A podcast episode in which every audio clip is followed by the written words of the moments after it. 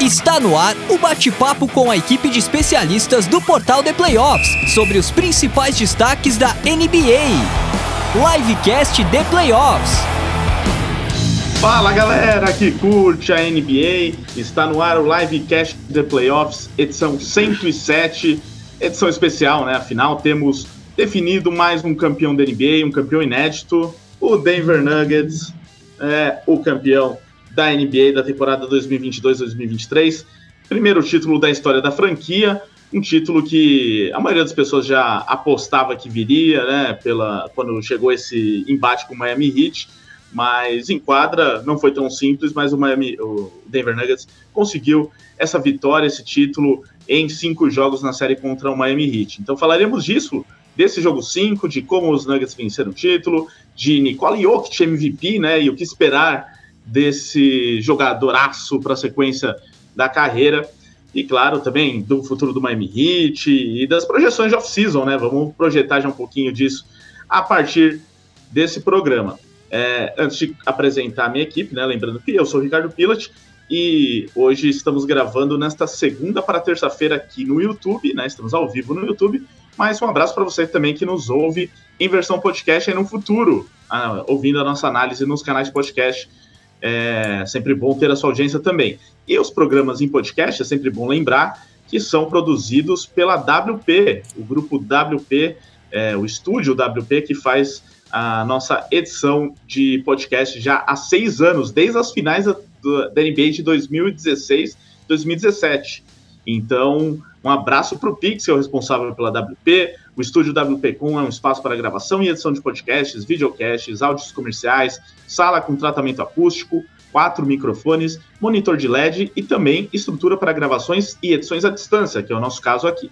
Então, entre em contato pelo Pix, seja você morador lá do Rio Grande do Sul e que quer usar o espaço da WP, ou então para uma produção à distância de qualquer lugar do mundo, manda mensagem no WhatsApp, no WhatsApp para esse número que está aqui na tela, 54996205634, ou então acesse o site grupowpcom.com.br barra estúdio e conheça toda a estrutura da WP. Agora sim, vamos aqui à nossa equipe. É, vamos lá, ordem alfabética. Primeiro, Jefferson Venâncio, ele que, como torcedor dos Knicks, assim como eu, deve ficar muito triste, né, de ver um time campeão, né, Jeff? Porque sempre, sempre a gente fica imaginando quando vai ser a nossa vez. Eu acho que não vai ser nunca. Mas seu destaque inicial aí desse Denver Nuggets campeão da NBA, Jeff. Fala, Rica. Um abraço aí pro Rafa, Piero, o pessoal que tá vendo a gente ao vivo, o pessoal que vai ouvir e acompanhar depois também é, via podcast. É, se a gente depender dos Knicks para ser feliz, que Rica, a gente tá morto, viu? Não dá. Porque essa, até essa temporada seria uma temporada boa para a gente chegar pelo menos na final aí. Eu acho que daria para a gente estar tá brigando ali com o Boston na, na, final de conferência, depois de Denver, mas enfim, é um assunto para outro momento aí. Vamos falar bastante dessa final aí. É, Denver é, confirmou favoritismo, ganhou o jogo, né? A gente até tinha apostado 4 a 0 anteriormente aí, aí acabaram ganhando um jogo, aí Miami acabou ganhando um jogo, mas enfim, vamos se aprofundar bastante aí durante, durante a live, falar bastante aí de Denver, Kit e do futuro aí da, da franquia também. Isso aí, e trazendo também aqui, seguindo a ordem, Piero Fiorelli, que estava ausente em algumas das últimas lives porque precisava dormir cedo. Hoje não precisa, então está aqui e pode, depois de passar a temporada inteira, né, apresentando nossos podcasts, às vezes comentando também, mas figura essencial, assim como foi Nicole Jokic para esse título. Então, o nosso Nicole Jokic, Piero Fiorelli, o que, que, você tem a dizer dessa primeira chegada aí, nessas primeiras impressões do, do jogo e do título? Fala, Rica! Abraço, Jeff, pro Rafa, para toda a galera aí do chat também, quem tá ouvindo o podcast. Olha, cara, vencer é um título incontestável, você não tem o que falar. O melhor time, o título mais dominante desde aquele Warriors dominante, né? Desde então, acho que a gente não teve uma equipe tão dominante, tão acima das outras como é esse Denver atual. É, então, é realmente o time do melhor jogador e a melhor equipe mesmo, né? Por mais que tenha sido presenteada com um Seed 8 do outro lado, é um Seed 8 que venceu todo mundo, né?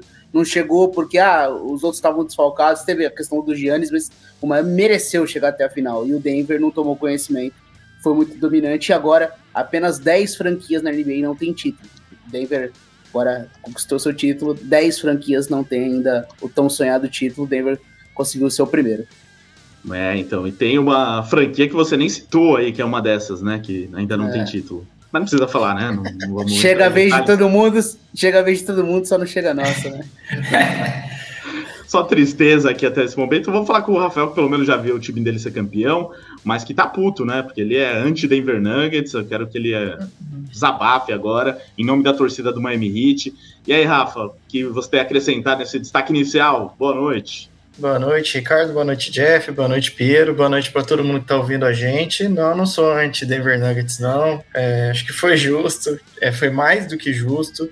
Tava torcendo por uma série maior, ou talvez para eu acertar o placar aqui para poder brincar com vocês, né? Chutei o 4 a 2 mas foi justo. O melhor time venceu, sobrou nos playoffs, atropelou o Minnesota, atropelou o Phoenix Suns, que era o time de de Duran e Booker, Piero fica triste da gente falar sobre isso, né?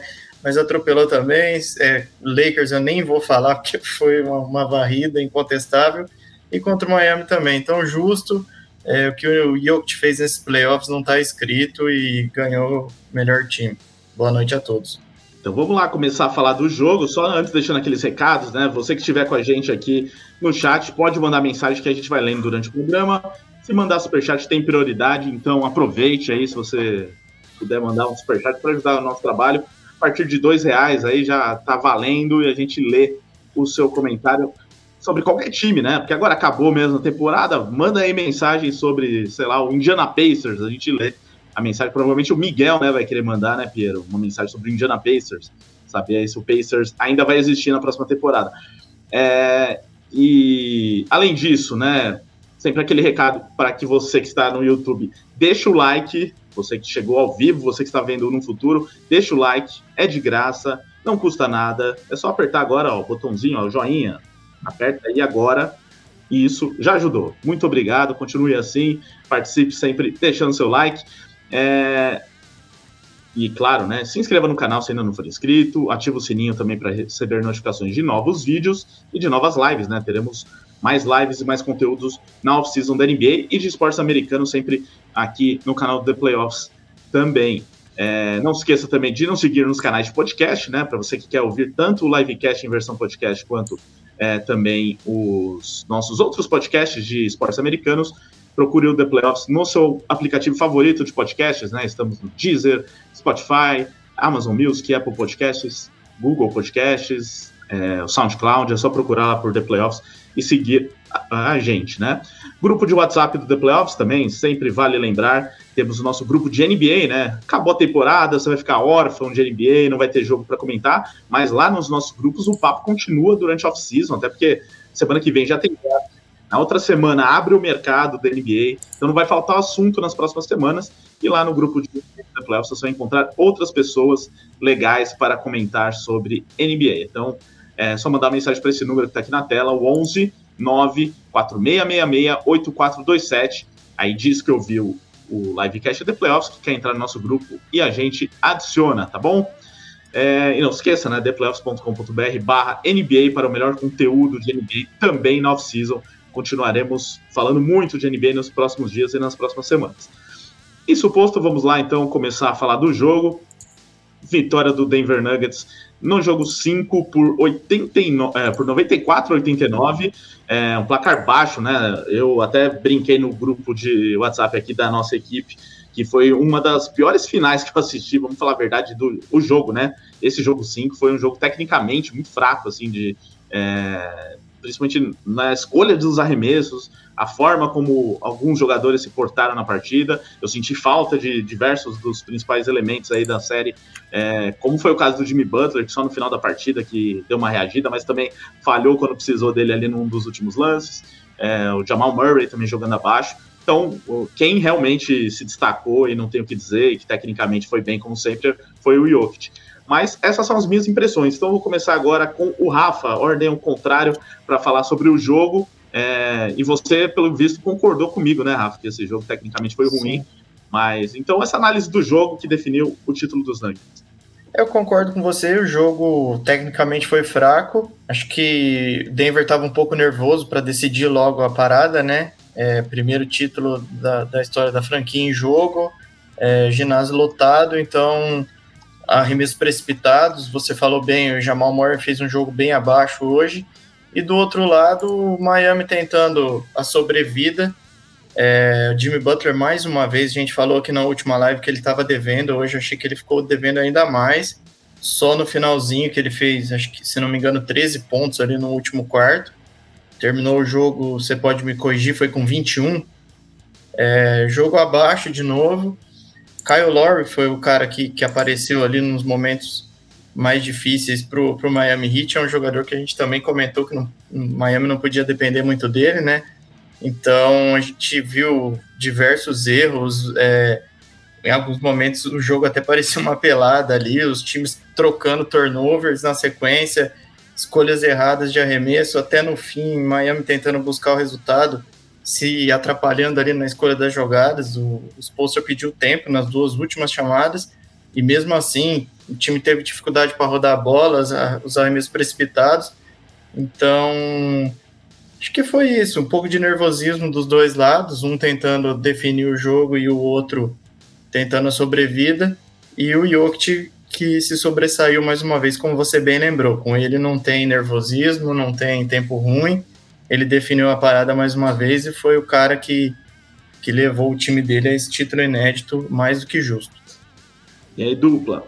Bom, assim, é, para mim esse último quarto presente do jogo mostra um pouco a diferença das equipes, que por mais que sejam os dois errando muito, mas é um time conseguindo arremessos livres, porque o, o, o Hit tem que se matar em quadra para conseguir limitar as peças, né? Então o Jokic sempre sobra com um jogador mais baixo, você tem que ter uma ajuda, e isso vai acarretando em um, um arremesso livre, e a bola simplesmente não estava caindo.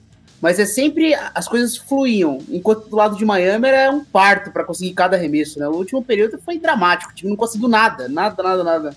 Não era um arremesso livre, não era nada assim fluido, tudo muito, com muito sofrimento assim, é que teve um momento do jogo em que os três árbitros tentaram ajudar, né? Tentaram entrar com oito. Vamos ver se a gente consegue levar esse jogo pro jogo 5, pro jogo 6.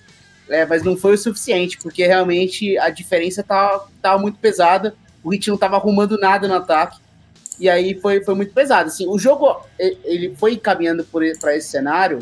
É, eu falo da arbitragem, mas foi importante aquele o primeiro quarto a questão das faltas, né?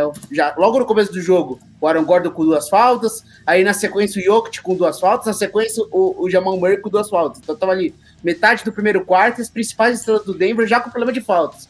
E aí foi, isso foi levando, o, o Miami conseguiu ir conduzindo o jogo dessa maneira, foi ficando na frente, o Spolstra não trouxe o Zeller no primeiro tempo, né? Que é, que é sempre um momento dramático para Miami. O Zeller entra em quadro, as coisas começam a virar uma tragédia. Não é nem por ele ser. É porque ele não aguenta fisicamente o jogo, né? Ele tá muito abaixo ali para exigência. E aí o Spolstra coloca o, o, Kevin Love como pivô reserva naquele momento, né? Joga um pouco mais baixo, o time vai bem. E aí vem pro quarto quarto, aí ele decide colocar o Zeller. Ele tem duas postas de bola, o Denver já. O que era uma, uma perdendo por um já tá abrindo seis, e aí o, o, o, jogo começa a se encaminhar aí. Teve o lance da emblemático da falta do Jimmy Butler. Quase a gente viu a história, né? Porque se o Hit vira esse jogo, esse lance dessa falta seria discutido por anos, anos, anos, anos, anos. Seria um momento histórico da NBA, né? Porque realmente é um lance que todo mundo tava praticamente certo que seria revertido. E, e, e os juízes, os árbitros mantêm a decisão, né? Ele vai lá, converte os três lances livres. Mas eu concordo com o Rafa. Foi uma apresentação do Jimmy Butler decepcionante.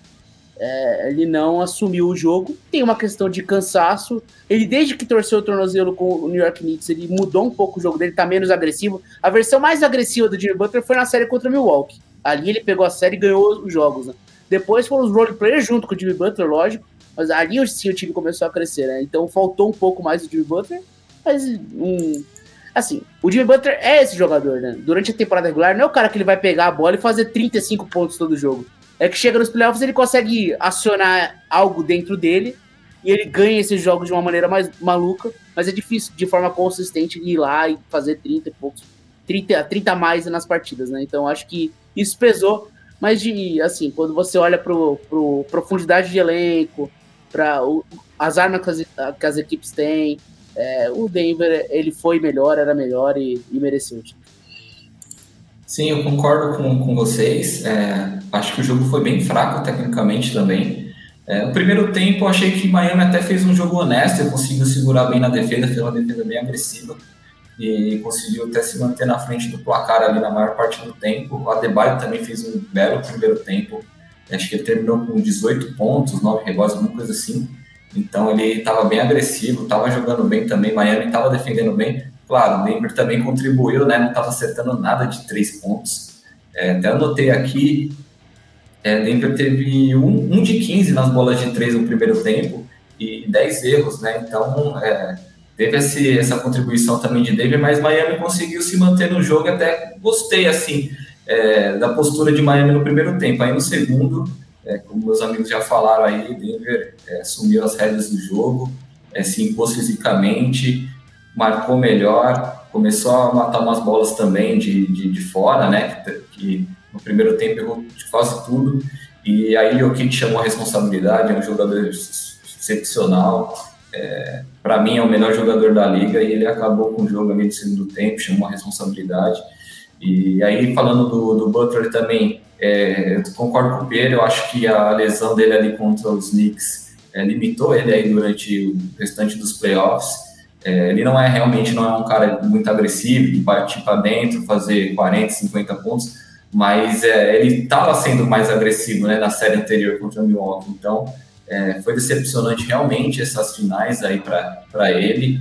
E, e acho que ele mesmo vai se cobrar, ele sabe que ele ficou devendo, então é um jogador que é competitivo e ele vai voltar mais forte aí na próxima temporada.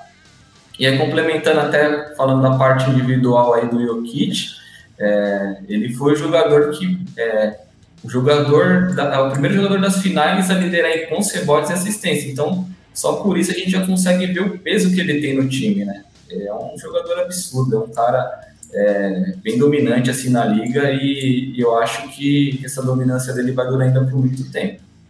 É, foi uma série muito boa do Bandebaio, né? Que era o, o pivô que rivalizava com o Jokic, mas é só não é o suficiente, não foi o suficiente. Sim.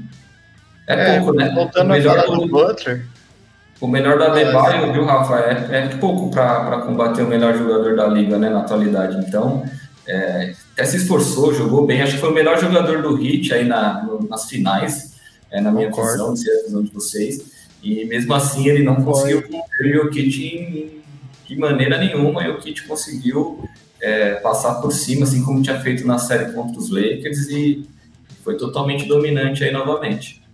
É só um ponto sobre o Butler. É, eu achei que hoje ele teve alguns momentos do jogo que ele até se omitiu da partida, que ele teve chance de, de arremessar e não arremessou, inclusive naquele último lance ali dele que ele ele ficou de costa, mas ele poderia ter tentado um fadeaway ali, o arremesso, ele tentou o passe, sendo que estava todo mundo marcado. Então hoje eu senti, além dele ter caído muito nessas séries, que Piero falou bem e o Jeff complementou por conta da lesão, que deve sair alguma coisa depois, é, hoje eu achei que ele, ele se omitiu em alguns lances, que ele teve a bola, ele tinha o um arremesso livre, tudo bem, ele estava frio, estava errando tudo, mas ele é o principal jogador do time.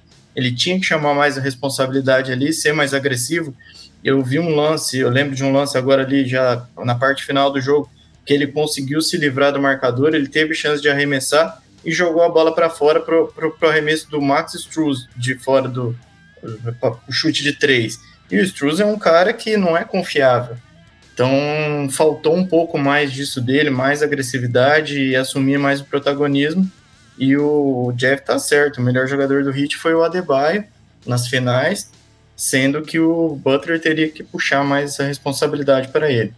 Além é, essa é- questão, fala Não, eu ia falar só que ser agressivo também, é, que, esse exemplo do Marcos Struz também poderia ter ido para sexta, mas ali ainda, pelo menos, ele criou um arremesso para os companheiros.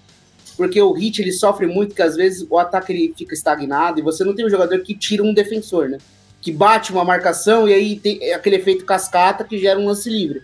E esse cara é o Jimmy Butler, é o cara que consegue limpar a defesa e a partir daí gerar arremessos livres para os outros companheiros. Se o Jimmy Butler não faz isso, chega no último quarto, o time vai. Meu, todo o ataque, a bola trava faltando 8 segundos, e aí agora? O que a gente faz? Então, é, o Jimmy Butler faltava, né, não necessariamente sempre ir para o arremesso, mas pegar a bola, tirar um defensor, conseguir criar um arremesso para os companheiros. Né? Ele não conseguiu nem ajudar os outros jogadores, né, para fazer o ataque fluir um pouco mais. Então, isso que me decepcionou. Não é só a questão da pontuação, É a questão da postura mesmo, achei um pouco decepcionante. É, além dessa questão da lesão né, que nós citamos, eu acho que ele perdeu a confiança né, durante essas finais aí. É, ele começou mal a série, então aí quando começa mal, aí é difícil retomar, né? Durante uma série difícil, é, sofreu uma marcação muito pesada do Gordon também. Então ele foi perdendo a confiança durante, durante a série, e nos jogos em casa ele não conseguiu fazer diferença como todos esperavam. E aí hoje foi só a gota d'água, né, para a derrota aí de Miami. Não conseguiu, é, realmente não conseguiu é, puxar o time, né? Fazer essa diferença, não só a questão da pontuação, né? Mas também servir os companheiros, ajudando a equipe de outra forma, ele não conseguiu. Até no último quarto ele até tentou, chamou a responsabilidade, mas cometeu alguns erros também infantis. Então, é, eu acho que além da questão da lesão, tem a questão da confiança também, que ele perdeu totalmente aí né, durante a série. E infernal a defesa do Denver, né? Se não é o, o Aaron Gordon que pressiona também. muito porque ele é muito alto, muito forte, muito difícil passar. Ele é um defensor espetacular, o Aaron Gordon. Mas mesmo os baixinhos do time, né? O, o Christian Brown, o Bruce Brown é, e o.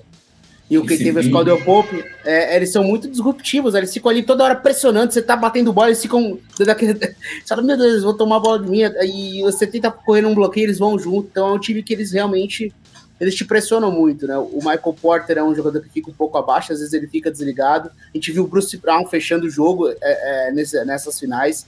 Era um recado claro né, do, do Michael Maloney, porque você acertar arremesso de três, você, por mais que esse seja o jogo do, do Michael Porter Jr., ele é um jogador ofensivo, né? É, visto pelo excepcional arremesso dele, né? A forma de arremesso que ele tem e a capacidade de pontuar de diversos pontos da quadra, ele é um conceitualmente um jogador ofensivamente fenomenal, mas ele não conseguiu trazer isso. Quando você não traz isso, você pelo menos traz a energia e se dedica defensivamente. Às vezes ele aba... às vezes o ataque dele é, tira confiança e ele cai a energia defensiva. E aí o Michael Malone não teve medo de fazer as mudanças também, de dar menos minutos quando achava que tinha que dar menos minutos. Também foi um personagem muito importante técnico. E esses jogadores vindo do banco, né? O Jeff Green com seu veteraníssimo, né? Então, Jeff Green e Ish Smith, né, os dois veteranos aí da NBA, os dois conquistam o título. O Ish Smith não foi um personagem importante, mas o Jeff Green, sim, muitas vezes jogando como pivô reserva. Hoje a gente viu o DeAndre Jordan jogando é. minuto. Ali no primeiro quarto, Do que nada. o Jokic, o Jokic sai com duas faltas, o Bandebaio começa a ganhar força, né? Tem uma hora que o Kyle Lowry consegue um mismatch ali com, com o Jeff Green, ele faz dois pontos e a falta, e acho que o Michael Malone fala, ah, eu preciso de um pouco de altura aqui. Aí coloca o DeAndre Jordan por alguns minutos. Um momento e deu um toco ainda, hein? Um toco. Foi igual o momento do Darvin Ham colocando o Tristan Thompson, né? Do nada fala, meu Deus do céu, o DeAndre Jordan tá em quadra. E que ano estamos? E aí aconteceu isso. E... Vai sair o primeiro título né? dele, né? É... Primeiro título. Mas o Pierre, não, você ele, falou do. Ele foi campeão com o Lakers, não? Não, não, era o Javier Magui. Não, não. Você falou do, do Porter Jr., a gente criticou bastante ele aqui na, na última live que a gente fez junto, e eu tava com o Rica no, assistindo o jogo passado, também critiquei bastante ele, hoje eu achei que ele foi bem. Foi bem, ele né? deu uma resposta legal, acho que foi a melhor partida dele, não Até sei se na postura, playoffs, né? mas. Foi bem, né? Sim, é, na postura. Sim. O arremesso não tava. É que às vezes ele é aquela coisa, ele tá numa sequência de 0 de 4, aí tem um ataque super importante e decide, ele decide arremessar. Você fala, pô, cara, tem um pouquinho. Mas tem um momento no jogo que tava empatado, em que os, o, o Nuggets abre três pontos e é um bola de três dele. Um bola meio maluca dele ali, que ele tava numa Sim. sequência bem frio. Ele faz. Ele é um jogador de, uma, é, de muita confiança, né? Ele realmente tem isso pra ele. Então, vamos ver. Eu acho que é um jogador com grande potencial. É que ele errou bastante nas bolas de três, né? Hoje também ele errou, mas é, ele começou a partir para dentro, fazer a pontuação dele dentro do garrafão. E ele Sim. contribuiu bastante também com rebotes. Ele pegou 13, 13 rebotes no jogo. Então ele, é, eu achei ele mais esforçado esse jogo. É, tentou, buscou, continuou errando as bolas de três, que é o forte dele, mas infelizmente não caiu aí durante a série. Então ele conseguiu achar uma, é, uma outra forma de ajudar a equipe. Achei que acabou ajudando hoje e, foi o melhor jogo realmente dele no, no, na, nas finais. Aqui no chat, o Tully Andrade, ele primeiro tinha falado né, sobre o jogo, o Sérgio foi, foi dominante, o Jimmy Butler tremeu, mas aí uma coisa que, eu, que ele lembrou depois, que eu queria abordar aqui, é do. Rapidamente, né? Porque ele nem jogou, né? Mas Tyler Hero poderia ter ajudado, que foi uma das histórias do dia, né? Porque era o dia inteiro, será que o Hero joga? Será que não joga? E aí vem o Spolstra, fala que ele vai jogar, beleza, ele tá lá com roupa, tudo, mas ele nem pisou na quadra, né? Então, aí não sei, né, qual foi a estratégia, se foi para criar ali uma, um fato novo, alguma coisa que pudesse atrapalhar a estratégia do Denver Nuggets. É, Mas, lembra quando, jeito, lembra, ele não tava com chance de jogar, né, Pedro? Quando o Lucha entrou com 12 jogadores no Santos, lembra, Rica? Lembro, foi o Santos e Corinthians. Santos e Corinthians chegou e leva 12 jogadores. Quem que vai jogar? Mas é. Foi e tipo ele fala, isso. Ele fala na saída do primeiro quarto, entrevistam o, o, o Spolstra, e aí pergunta, a pergunta é clara, né? Tá feliz com a do, do, do Hero? Como você pretende usar ele? Ele fala, ó, oh, tô muito feliz ter pela primeira vez disponível o elenco todo. E a gente vai ver aí como vai ser, a gente vai sentir o jogo, o importante é quando o cara fala isso, né? Ele tá claramente, é, vamos ver. Não vai usar, né? Então. E também eu acho que não fazia muito sentido, porque o, o Hit tava no jogo. É, o, cara, é muito louco você pegar um cara que tá semana, semana, semana sem jogar, um cara que é conhecido pelo arremesso, que é, ou seja, uma coisa de sequência. Não é que ele é um jogador, um pivô defensor, vamos supor. Então você vai precisar daquela presença da altura. O Hit estaria desesperado por ter uma presença dessa, por ter um jogador alto. O Hero não é esse jogador, o Hero é um arremessador. É um cara que precisa de sequência, de confiança. Do nada jogar esse cara dentro da quadra, que não é um bom defensor. Acho que seria muito, assim, muito improvável que o Hero fosse um fator no jogo. Eu, tinha, eu tava pensando naquele momento que faltavam três pontos, eu tava três pontos abaixo, faltando 20, 24 segundos para acabar o jogo. Eu falei, pô, imagina a história se ele coloca o Hero agora e o Hero mete a bola de três do empate, né? Só para ser o cara que vai arremessar essa bola. Aí no fim o, saiu um arremesso completamente maluco do Jimban, que ele poderia até ter batido para dentro, né? Jogado dois pontos. Mas enfim, eu acho que não, não vou questionar de maneira nenhuma o exposto por ter não ter colocado o Rio. Acho que fez sentido e o Hit estava no jogo até o final. Talvez se o Hit tivesse perdendo por 15, 20, ele tentaria colocar para tentar recuperar. Não foi o caso do jogo, né? o jogo ficou ali pau a pau do primeiro ao último minuto. Eu concordo. Eu acho que foi um tremendo de um blefe dele mesmo. É, só colocaria numa situação de emergência, como o Pierre falou também não sei se mudaria muita coisa pelo tempo de inatividade, se eu não estou falando besteira, desde o jogo 1 contra o Milwaukee Bucks, que ele não joga, né? Então é Sim. muito tempo parado, um cara que depende de, de arremesso e entrar frio, acho que não ia resolver muita coisa. É, os coadjuvantes hoje também tavam, não estavam bem. Kyle Lowry, que eu falei no começo, me surpreendeu, fez um jogo bom. E adiante do, do que for o jogo, não, não acredito que mudaria muita coisa hoje, não. Talvez o Hero saudável desde o início da série, aí sim a gente poderia falar que era uma outra história, né? Mas não entrando, faltando dois minutos, cinco minutos no, no jogo decisivo ali das finais, totalmente frio depois de um período de inatividade. Então acho que não, não mudaria muita coisa, não. É, eu também acho, concordo com, com o Rafa. Acho que foi um blefe mesmo. Ele usou uma tática é, do, do professor Lucha, né, que é despistar o adversário ali, e acabou que. E, aí é, é, só de você anunciar né, que o jogador está tá disponível, você já faz o outro treinador pensar na possibilidade, né? Mudar alguma coisa taticamente. É, então, acho que foi mais nesse sentido mesmo. E e até teve uma notícia na semana passada que ele ainda não estava 100%, ele estava com dois ainda na região é, lesionado, então acho também acho muito, achava muito difícil ele, ele entrar no jogo de hoje e contribuir com alguma coisa aí, mesmo com, com arremesso no final do jogo. É, eu acho, acho que foi mais é, uma tática mesmo utilizada aí para despistar. É o azar do exposto era que o técnico do outro lado não era o professor Antônio Lopes, né? Que era o técnico naquele dia. E que eu me lembro bem que ele entrou contando os jogadores, né, para ver se tinha 12 mesmo do outro lado. E aí deu um nó, né? O Michael Maloney estava um pouco mais ligado no movimento e não, não, prejudicou muito ali na estratégia. E claro, né, o Hero seria mesmo só um. Eu tô com saudade desse velho Lucha, viu, Rica? Tô com saudade. Ah, eu também, ainda mais quando ele era do Santos, né? Pô, tá fazendo época, passar raiva aí ultimamente, viu? Vai, já se vão desse jogo, já se vão 17 anos, né? Então vai um bom é. tempo, né? As coisas mudaram. Hoje a pergunta que fica se entra com 12 o time resolveria? Perde também, né? ah, não, é, nem no Santos nem no Corinthians. Mas na, voltando para a NBA, o é, vamos aqui para as notas do jogo, para a gente fechar o jogo em si e seguir para a sequência aí da temporada, as notas que sempre. Porque a gente consegue analisar melhor não só o, os jogadores hoje, mas também o que eles fizeram na série e tal. Aí eu vou começar pelo Miami Heat antes de ir para o campeão. Então, primeiro de tudo aqui, o Ban Adebayo, que terminou com 20 pontos, 12 rebotes, e só que ele fez 18 pontos só no primeiro tempo, né? E aí depois no segundo tempo apenas dois. E é, uma, é algo que ele repetiu algumas vezes durante os playoffs, nas finais, né? De ter um começo muito forte e depois dar uma sumida, né? Eu não sei qual que é o motivo disso, mas acontece de vez em quando. Então, é, aquela. Para mim, aqui, eu, eu, né, como eu fiz da última vez, eu começo com as notas, depois vocês se digladeiam, digladiam aí. É, mas a Debye eu vou dar 7, poderia ser mais aí. Eu acho que ele foi melhor do Hit, só que ele foi melhor do Hit até a metade do jogo. Eu concordo com você, eu vou no 7 também. Ele teve uma missão indigesta na série, que é tentar marcar o Jokic, né? E ele fez o que ele podia ele fazer sofreu. ali dentro, dentro do possível. Então, acho que ele foi um cara importante, não só no jogo de hoje, mas em toda a série. É, hoje ele foi o melhor jogador de Miami, como a gente já, já citou aqui. Então, fico com a nota 7 também. Acho que foi um bom jogo dele, apesar de ter caído um pouco no segundo tempo. Mas nota 7, acho que tá justo. É, o, muitas vezes o, o próprio Spolstra tentou tirar, mesmo não fez nem muita questão dele ficar no Jokic o tempo todo, né? Porque me, mesmo ele defendendo o Jokic, ele não tem muito físico para isso também, né? Então, colocava ali na, na zona, deixava um jogador mais baixo que o Jokic mesmo e o Adebayo marcando fora algumas vezes, para pelo menos pegar rebote, né? Porque se o Adebayo tá no Jokic, o Jokic erra o arremesso, a vira aquele Deus dos acuda, né? Porque ninguém mais pega rebote no time, e aí vem o, o Aaron Gordon, passa por cima de todo mundo, enfim. Então, o esposo tentou fazer algumas soluções, né, porque o, o Adebayo, apesar de não ter essa altura e força do Jokic, ele é um excepcional defensor, né? Ele consegue defender fora do garrafão como um ala, como um armador.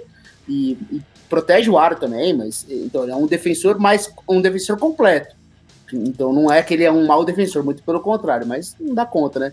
Oficialmente, sabe o que eu acho? Que às vezes é, espera um pouco demais, né? O cara faz 20 pontos, ah, pô, agora a gente vai atacar ao redor do Adebayo. Aí tem é, postas de bolas importantes, que o jogo tá empatado, o, o Nuggets vai lá, faz o ponto, aí vem na Adebayo e não consegue. Aí vai lá, o Nuggets faz ponto, vem na Adebayo e não consegue. Isso é mirando a confiança, né? Então, o Adebayo não é esse jogador que vai pegar a bola na mão, o jogo lá e cá, ponto lá, ponto cá, e ele vai ser o cara que vai fazer esses pontos. Né? Então, às vezes é, é, é, Porque também o elenco precisa desses pontos dele, né? Não é culpa dele.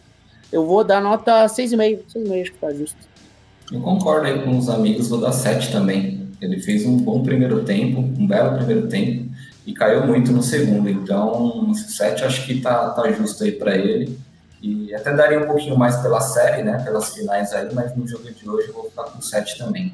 Então, seguindo, Kevin Love, apenas 14 minutos em quadra, 3 pontos. É aquela coisa, né? O Love entrou por conta do tamanho dele, entrou no time durante a série, é, experiência e tudo mais, né? Mas não, não consegue acrescentar mais muita coisa atualmente, né? É, provavelmente foi uma das últimas oportunidades dele, eu vejo assim, né? Como algum jogador importante na NBA, assim, que for um time importante. É, para esse jogo, nota. Isso, né? Só 14 minutos. 4 pro Love. É difícil falar um pouco. Jogou pouco, é, tentou ali acho que três, quatro arremessos de três, que, que é o forte dele, né? No ataque, quatro. acertou um. Quatro acertou quatro, um. Né? Acertou um só, dois rebotes, tentou ali cavar a falta de ataque, que ele faz sempre, mas é difícil dar nota para um cara que jogou só 14 minutos, eu dar nota 5 para ele. Fez o que se esperava, vai. Vou dar 4,5 para ele. Jogou pouco, 14 minutos só, e até fez uma cesta lá importante, de 3. E assim, é, é um jogador veterano, né? Indo para a reta final de carreira, então não tem como esperar muita coisa também do Kevin Love nessa altura é, da temporada, né? Depois da temporada desgastante aí, ele, ele já nessa reta final de carreira, então ajudou no que pôde ali, mas não foi importante, então eu vou, vou dar 4 aí também. Também, acho que eu vou por aí. É, foi, foi bom, assim, para a carreira do Kevin Love esses playoffs, né? Ele foi importante para o time de, de Miami. Em todas as séries ele teve seu papel ali, desde que ele recebeu o buyout do, do Cleveland. Então, acho que ele se colocou no mercado, pelo menos, né? As pessoas vão pensar no Kevin Love para completar ele, que ele é titular do time, né? Então aí é um pouco demais. Mas que ele joga 14 minutos, olha, é um titular só teórico, vai no papel, não joga os minutos mais importantes. Mas eu acho que ele apresentou credenciais de que ele pode estar no elenco, pelo menos, né? De, de, de, equipes aí. Acho que ele não é um jogador que vai estar jogando na China na próxima temporada, por exemplo. Acho que ele vai estar num time da NBA. É, assim pra Taiwan com o Dwight Howard. Chama é, todo mundo lá pra Taiwan. Eu não, pode ser que ele vá, sei lá, uma questão financeira, mas eu não vejo isso. Eu acho que ele tem espaço ainda, ele consegue se colocar em um time de NBA E, e ele é um, um voz veterano, jogador inteligente em quadro. Vamos lá, Jimmy Butler, que a gente já falou bastante, então dá para dar uma adiantada aqui, só falar a nota. Para mim, nota 5, porque. E olha que se não fosse aquele finalzinho ali que ele ainda fez alguma coisa, eu daria uma nota 1, porque para mim ele se escondeu demais durante o jogo. E a gente, eu falei, né? Vocês falaram bastante dele, mas eu falei na, nos programas anteriores que eu esperava um pouco mais do Butler, que era, ele tava fazendo uns jogos às vezes de 25, 28, beleza, mas é, eu achava que pro Miami Heat ganhar um, essa série, ou brigar por isso, precisava daquele Butler que às vezes faz um jogo de 40 pontos. Aí ele tava num jogo de 8 pontos, não tava nem perto do que eu tava esperando, né? Então, para mim, muito abaixo. É, o que eu esperava dele, ele fez naqueles minutos finais, de ir para cima, de arriscar e tal, e, e derrubando bola, né? Então vou dar um 5 pelo, pelo, por pelo menos ter tentado no final, né? E aí, Jeff? Eu vou dar 5,5 para ele, né? Pelo final também, é, se esforçou pelo menos, chamou responsabilidade, quase colocou é, Miami de volta ali no jogo, chegou até a virar o jogo em determinado momento ali no, no final. Então, por esse finalzinho de jogo, eu vou dar 5,5 para ele. É, eu sou um absoluto fã do Jimmy Butler, assim, sempre fui, vou defender a vida inteira, porque eu acho ele impressionante que ele é um jogador que ele consegue crescer nos grandes momentos para elevar o nível, né? Ele, ele é um jogador melhor do que ele é quando precisa dele, né? Só que nessas finais acabou pesando um pouco. Acho que tem uma questão de cansaço também, né? Muito pesado tudo que ele. séries e mais séries jogando, tendo que jogar os 45 minutos por jogo, assim. É, é muito pesado, muita pressão, todo o, todo o ataque ao redor do cara. É, e defensivamente ele também é um jogador que não para, ele é muito importante para a defesa do Hit. Faltou um pouco de energia, mas assim, não dá para tirando.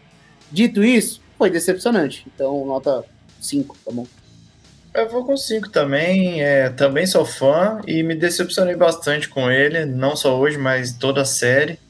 E hoje, beleza, no final ele fez uh, os pontos ali, acho que 13 pontos seguidos que colocaram o time no jogo de novo, mas nas duas bolas que mais precisou, ele decepcionou. Ele errou um passe bobo e tentou um arremesso tudo torto de três no fim, sendo que ele podia bater para dentro, fazer dois e depois o time chamar a falta para tentar buscar. Enfim, me decepcionou bastante, mas pega tudo isso que o Piero falou: é, cansaço a lesão, mas hoje fico por 5. Agora o Max Struz, que teve 12 pontos, 8 rebotes, melhor do que vinha jogando, né, nas finais, pelo menos pontuou, né, algum jogo, teve primeiro jogo, né, se eu não me engano ele fez zero pontos, aí né, ele foi bem abaixo nas finais do que ele vinha sendo nos playoffs, mas nesse jogo ele até apareceu um pouquinho, eu vou dar um 5,5 para dizer que ele ainda foi melhor que o Butler. Foi muito aí... bem na defesa também. É, eu é, com esse aspecto também. Até, até me agradou um pouco a atuação dele hoje, então fica nota 6. Não vou me estender muito no Struz também, não. Isso. É, tem uns que a gente não precisa estender, não. É, Só nota, Pedro. Isso aí também. Acho que 6 tá bem dado. O único jogador do quinteto titular que terminou com plus-minus positivo, né? Terminou mais dois. Mais dois. Os, né? os minutos em que o Max Struz ficou em quadra, o Miami Heat venceu a partida.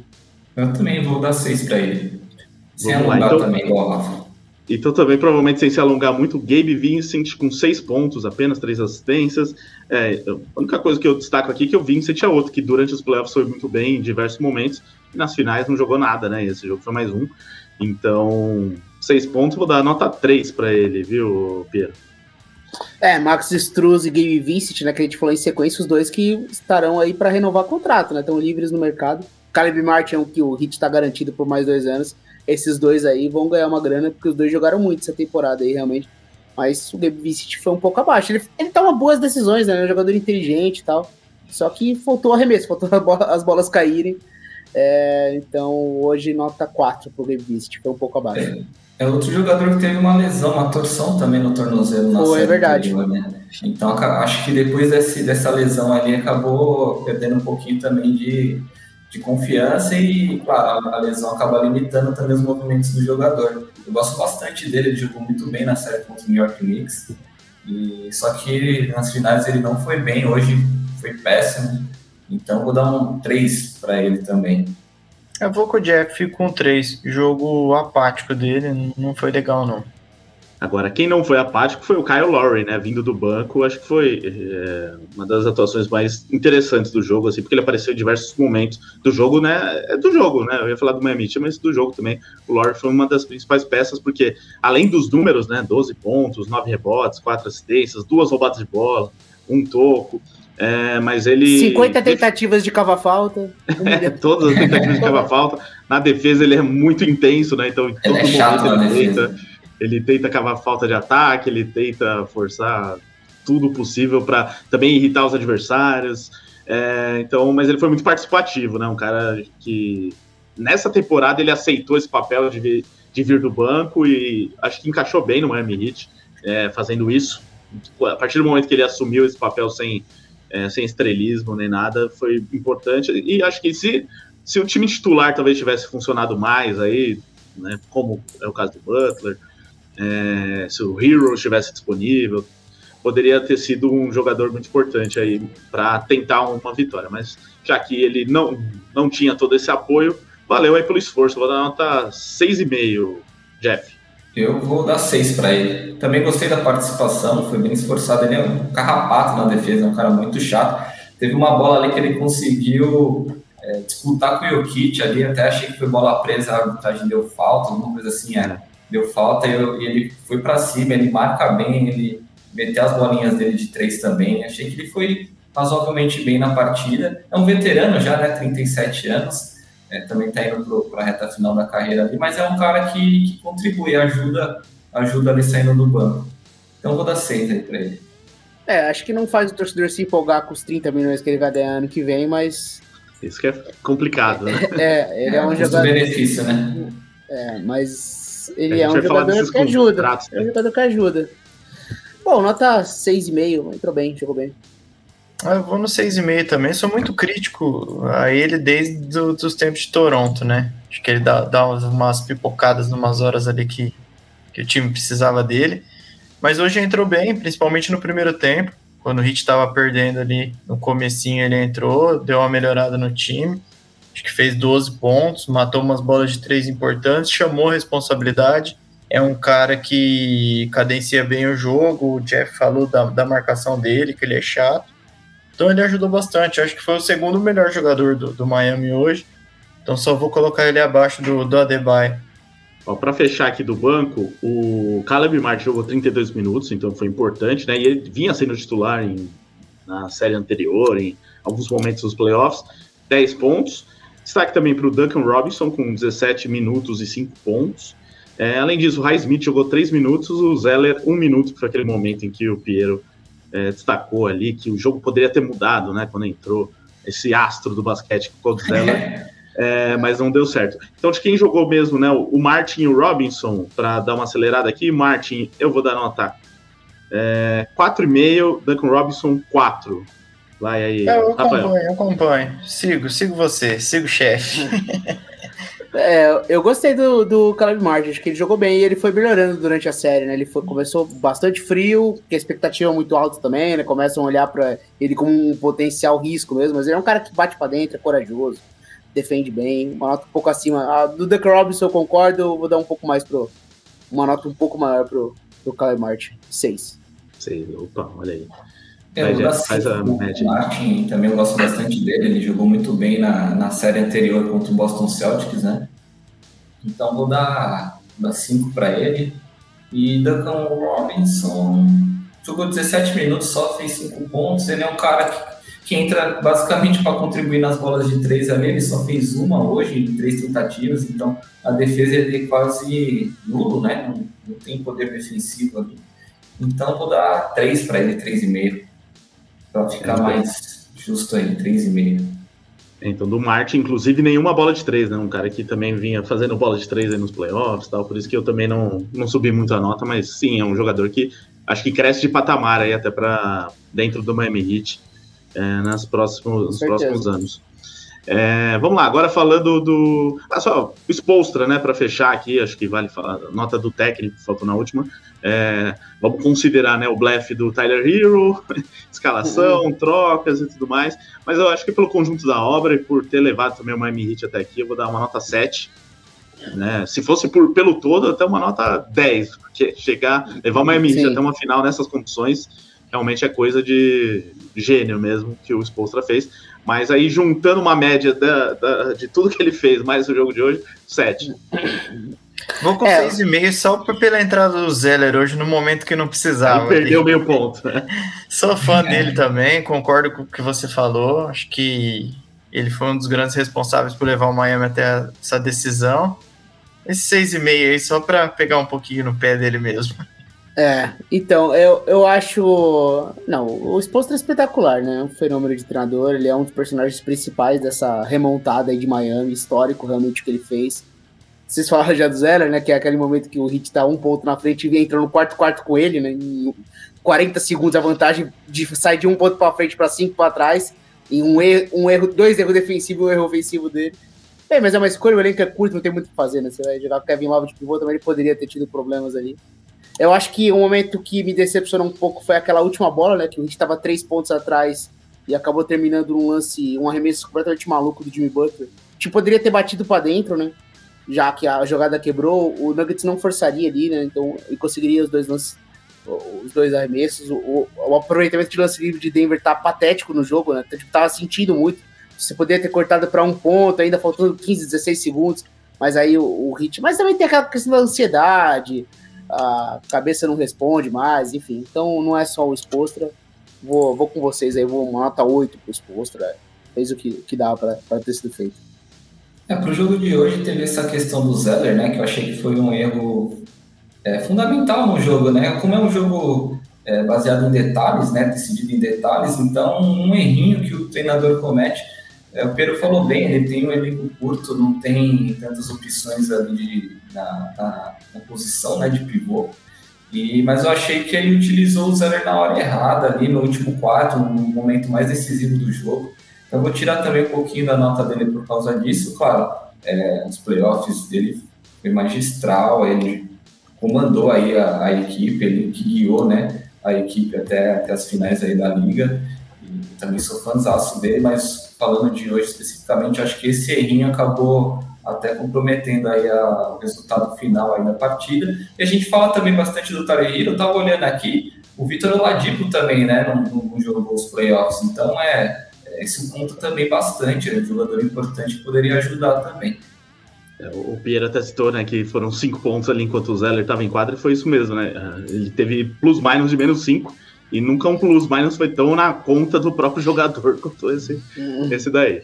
Coitado do Cold Zeller, que sempre lembrando, é né, um jogador que teve a melhor escolha de draft entre todo o elenco do Miami Heat, mas não, não justifica nem um pouco isso. Então vamos lá, agora o lado campeão Denver Nuggets, que acho que não teve uma grande partida hoje, né? Talvez as notas não reflitam muito o que foi o elenco, o que foi o time durante os playoffs, na temporada. Mas a gente está falando do jogo e daqui a pouco a gente fala até do, do futuro do, do Denver Nuggets. Mas sobre o jogo, começando, né? Já que eu comecei pelo pivô na outra, vamos seguir aqui. Claro, Nicole Jokic com seu double-double de 28 pontos, 16 rebotes Dessa vez poucas assistências, quatro, né? Quase sempre faz é, beira ali as 10 ou passa de 10. É, mas ele sentiu que precisava jogar também, fazer é, jogar no sentido de fazer ponto, né? Ir para cima atacando, atacando o, o Miami Heat. E, até porque ele viu que o resto do time não.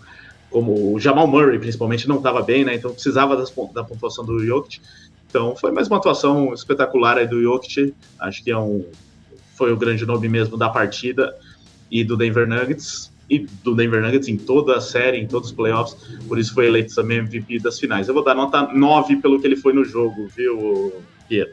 Concordo, concordo plenamente. É, nota 9, 9,5. É 9, tá bom. É, quatro turnovers, né? Mas, cara, dominante. E ele foi fundamental. Quarto período, aquele início de quarto período, ele chamou o jogo, o jogo inteiro, assim. É espetacular o que joga ele, cara. Espetacular o que ele fez em toda a série, em todos os playoffs, em toda a temporada. Definitivamente, na minha opinião, assim, indiscutível, o melhor jogador da atualidade. Incrível, incrível, fenomenal. Eu também dou 9 para ele. É, já emendando aí, também dou 9 para ele. Na última live que nós fizemos, ele fez até um jogo melhor que fez hoje, né? E a gente, eu cheguei a dar 9,5 para ele. Então hoje o jogo foi um pouquinho mais abaixo, mas mesmo assim ele jogou muito. O último quarto dele foi formidável. Chamou a responsabilidade, os companheiros hoje não estavam ajudando muito realmente, então ele foi colocou o jogo no bolso e decidiu aí para Denver.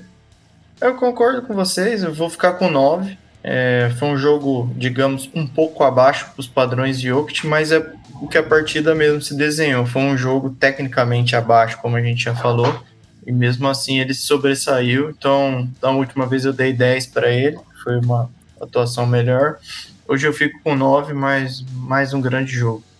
É, vamos lá, agora com Aaron Gordon, né? Apenas. É, se você pegar as estatísticas dele, assim, né, cruz, você fala, ah, não fez nada, né? Só 4 pontos, 7 rebotes, uma assistência, duas roubadas de bola, um toco.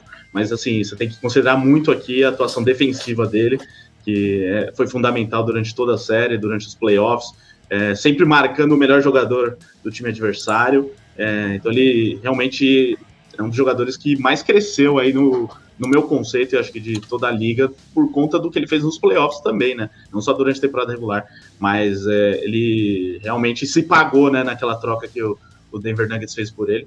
Para esse jogo aqui, pelo conjunto da obra também, eu vou dar nota 7,5, Rafael.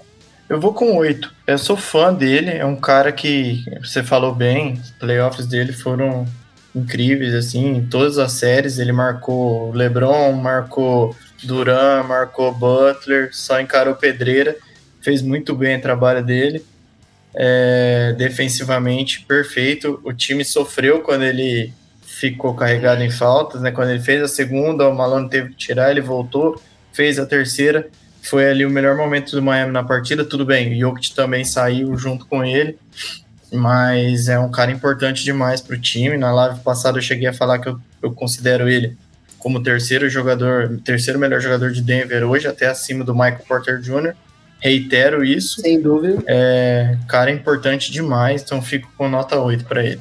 Eu lembro que até eu, quando eu e o Biscoito, a gente sempre faz aquele, aquela brincadeira das nossas seleções pro All-Star Game. Né? A gente faz durante ali na semana anterior, que vai anunciar os times. E eu lembro de ter colocado o Aaron Gordon na seleção do Oeste no qual a última escolha. Eu realmente estava impressionado com a temporada dele. E, é, e ele se complementa, porque ele jogou por muitos anos em Orlando Magic que não tinha arremessadores. Né? Era muito dramático, o time tinha um monte, de, um monte de jogador muito grande, então era tudo muito truncado, ele não tinha aquele espaçamento, porque não tinha arremessador no time. Agora você chega em Denver, os outros quatro jogadores do time arremessam muito bem. E aí ele é um cara muito inteligente, porque ele é muito alto, muito forte, muito atlético, passa bem a bola, se movimenta muito bem fora da bola, então você não acaba ficando exposto à questão de ele não ter um grande arremesso, né? Ele não é um grande arremessador. As franquias, inclusive, querem que ele arremesse, deixam ele livre dali dos três pontos. Só que ele não se contenta com isso, ele bate para dentro e é, se movimenta fora da bola, pega rebote ofensivo, e quando tem um jogador mais baixo perto dele, ele vai e passa por cima mesmo.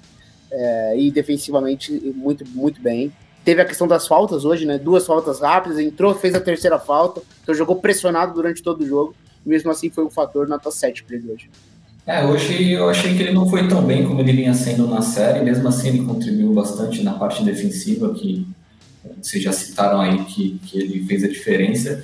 E, e, falando da série como um todo, eu acho que ele foi fundamental no último jogo, quando ele fez 27 pontos. Então, é, até tinha falado também anteriormente na outra live que esse jogo é, o quarto jogo da série, seria crucial para o andamento, né, para a sequência e para definir o campeão.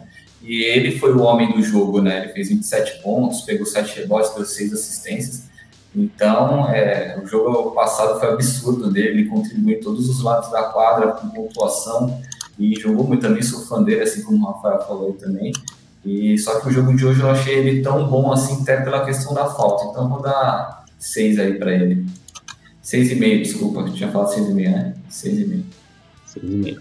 É, ó, tem bastante gente chegando agora que acabou a, a transmissão da ESPN também, ó, não esqueçam de deixar o like, você que já chegou, deixa o like, ajuda bastante aqui, e aí pode ficar com a gente na sequência da nossa análise.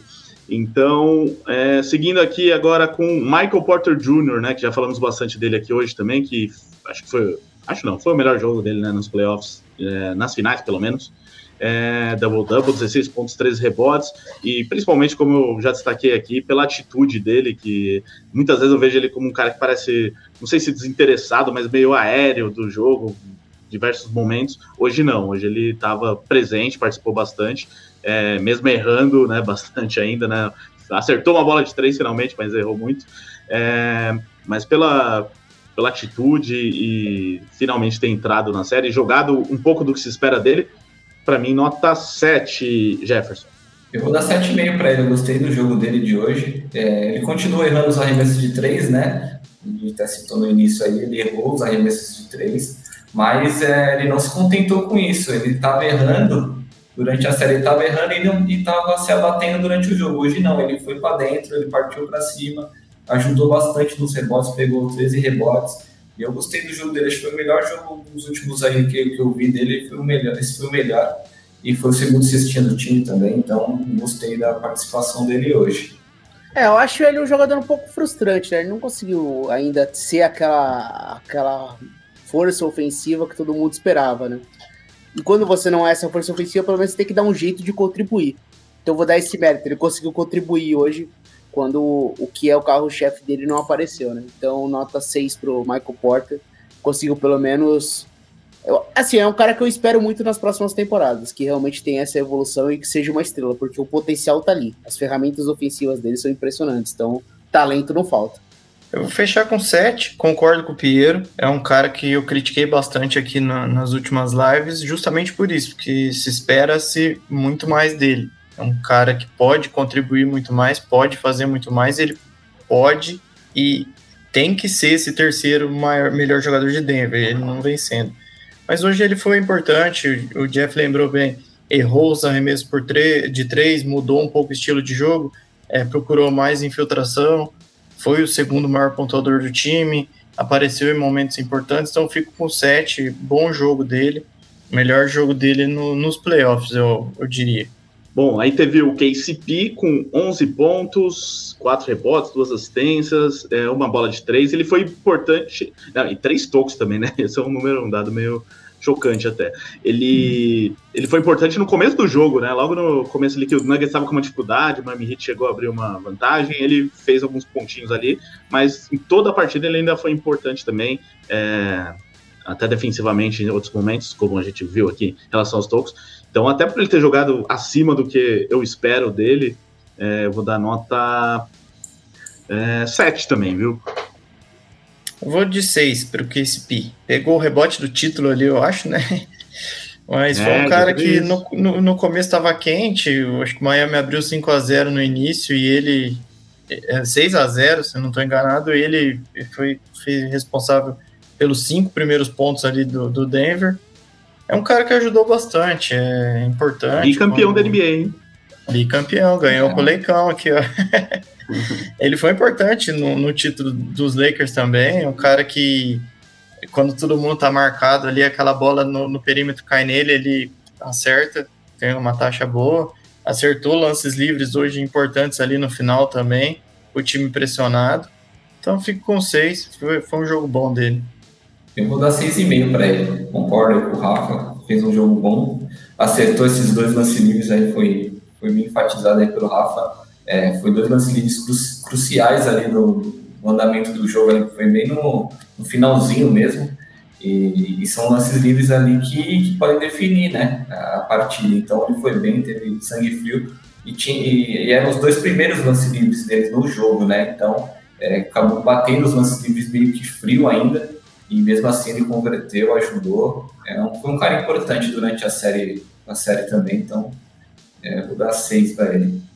Ele é o complemento perfeito para esse quinteto, né? Ele faz exatamente o que precisa para completar os, outro, os outros quatro, né? Então, foi, teve um arremesso de três importante também, quando a vantagem estava em três pontos ali, né? E que o Hit estava tentando cortar, ele foi lá, arremessou um, uma bola em transição. É um personagem importante, o cara que agora virou um alvo de alguém que quer ser campeão, né? Ele foi importante em título do Lakers, agora importante em título de Denver.